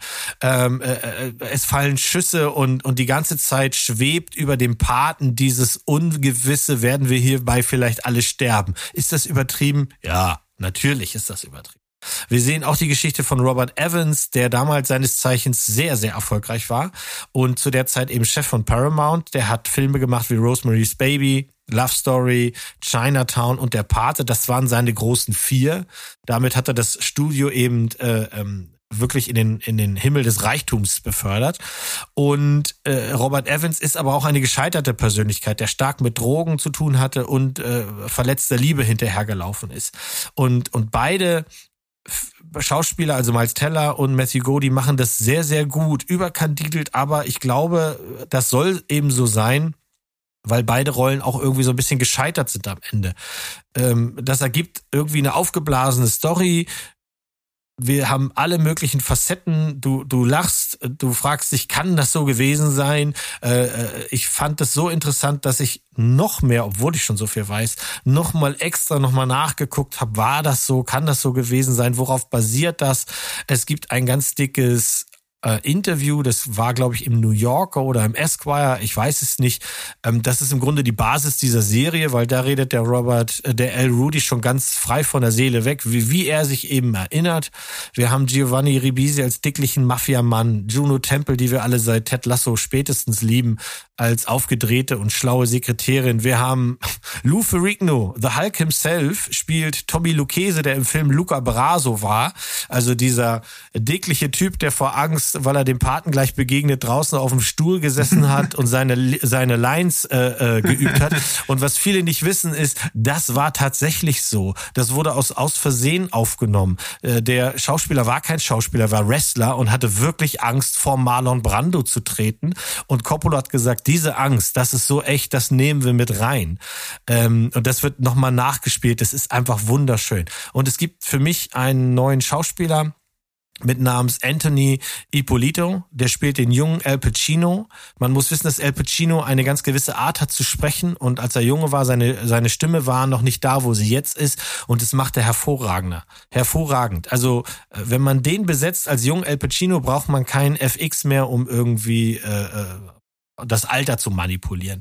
Michael Gandolfini sehen wir auch in der kleinen Rolle, ähm, den Sohn von äh, James Gandolfini, äh, groß geworden, eben auch mit einer anderen Mafia-Serie, die Sopranos. Und Justin Chambers gibt uns hier einen total durchgeknallten Marlon Brando also die zeigen hier auch die Entstehungsgeschichte des Marlon Brando, wie er sich Sachen in die Backen stopft, um als Vito Corleone so einen gewissen Look zu haben. Und es ist äh, total überkandidelt. Ich hatte richtig viel Spaß und ähm, schließe mich eben der Audience Rate bei Rotten Tomato an. Die liegt bei 95 Prozent, wo die Kritiker gerade mal bei kläglichen 58 rumdümpeln. Also ich weiß nicht genau, was die gesehen haben. Ich äh, hatte ein breites Grinsen und ich kann nur sagen, wenn die Serie vorliegt bei Paramount Plus, das wäre sie echt wert, ähm, sich da so einen Account zu kaufen. Ja, sobald ich die irgendwie in die Finger bekomme, da habe ich richtig Bock drauf. Das wird dir auch Spaß machen. Also, du weißt das einzuteilen. Ja, ich möchte auch, ger ich möchte auch gerne ist sowieso immer ganz, wenn das, äh, wenn das authentisch rüberkommt und ich will ja auch, wie du schon sagst, keine Dokumentation über den Paten sehen, sondern ich will mich ja reinversetzen in die Zeit und ja. Ja, und El Rudy ist ein alter Mann. Natürlich hat der äh, schmückt der. Ich meine, äh, wenn der, wenn, wenn überhaupt schon einer kommt und sagt, erzähl doch mal, ist doch klar. Frag doch deinen Opa mal und dann soll er dir mal die Geschichte seines letzten Einkaufs erzählen. Die ist so spannend wie äh, Herr der Ringe die Gefährten. So, tschüss, ciao und goodbye. Wir waren durch, oder? Nicht schlecht. Also Nicht ich, schlecht. ich schlag mich auf deine Seite und dann gibt's direkt wieder das Messer äh, von, na, von Hücken. von Aber die. Vorlage war schon nicht schlecht. Ja, ja. Fein. Ähm, große Begeisterung und große Leidenschaft. Und jetzt kommt mein Platz Nummer eins, der nicht nur bei mir Platz Nummer eins der besten Serien dieses Jahr war. Ich äh, hatte bloß die Ehre, die einfach hier bei mir jetzt auf Platz eins nennen zu dürfen. Es handelt sich um Better Call Saul. Finale sechste Staffel dieses Jahr rausgekommen. Und es geht mir davor immer so, ich weiß jetzt, okay, ich muss darüber reden und habe dann direkt Angst, kann ich dem irgendwie ansatzweise gerecht werden mit dem, was ich jetzt so bescheiden so von mir gebe. Und ähm, das ist äh, eine große Aufgabe und äh, der liebe Sandro und ich, wir haben uns äh, wirklich mit viel Einsatz dieser Aufgabe gewidmet, denn wir haben auch den großen, großen Rewatch gemacht. Wir haben Breaking Bad nochmal durchgezogen, El Camino hinterher und dann Better Call Saul komplett in its entirety, äh, inklusive Finale dann mit Staffel 6. Und das ist ein Brett von Aufgabe und wir haben das gemacht und wir haben eine Sonderfolge drüber gemacht. Und ähnlich wie das die Staffel 6 von Better Call Saul hier im Finale tut, haben wir das Ganze eben auch zum Anlass genommen, diese New Mexico-Saga irgendwie rund zu machen. Und ähm, das hat nämlich diese Serie geschafft. Better Call hat nicht nur sich selbst mit dem Finale abgeschlossen, sondern auch nochmal eine wunderbare Klammer um die Mutterserie Breaking Bad gesetzt. Und ähm, man kann sagen, man, man kann guten Gewissens hier wirklich den Vergleich ignorieren. Also in dem Sinne, dass man sagt, ja, muss ich das jetzt an dem anderen messen und nicht und ist das eine besser, ist das andere besser? Es hat beide, beides so sehr seinen eigenen Standing irgendwie zementiert, dass man sagt, das steht beides für sich, das ist beides seine eigene Welt und doch verbindet es sich wunderbar zusammen. Und es ist einfach ähm, so ein großes Ding, dass man mit einer Spin-off-Serie mit sechs Staffeln immer mit jeder Staffel besser geworden ist und äh, das auch in der letzten Staffel nicht enttäuscht und einfach sagen kann, wir haben uns wirklich Gedanken gemacht, wie uns liegen äh, die Handlung, die Figuren und alles, was dazu gehört, so am Herzen, dass wir so eine fantastische Serie daraus kriegen. Ähm, das Finale ist Wahnsinn. Es gibt allen Figuren, die wir lieben, wahnsinnig viel Raum es ist zu jedem Zeitpunkt spannend, auch wenn man eben vorspringt äh, in die Zeit vor Breaking Bad, nach Breaking Bad, während Breaking Bad, was auch immer. Äh, du weißt oft natürlich, wie ob die Figuren jetzt überleben oder nicht, aber es spielt so keine Rolle, weil es einfach so genial gemacht ist, dass du immer mitfieberst. Es hat äh, eigene Figuren auch nochmal in diesen Kosmos erschaffen, äh, allen voran äh, solche Leute wie eben äh, Ignacio äh, Nacho Varga, was für eine krasse Figur, die auch ein äh, unglaubliches, äh, einen unglaublichen Abschluss seiner Story bekommt. Äh, wir haben einen der besten Bösewichte, die wir seit langem gesehen haben, mit Lalo Salamanca, der so super sympathisch und so unglaublich furchteinflößend zugleich ist. Wir haben Momente, die sind so krass abgegangen.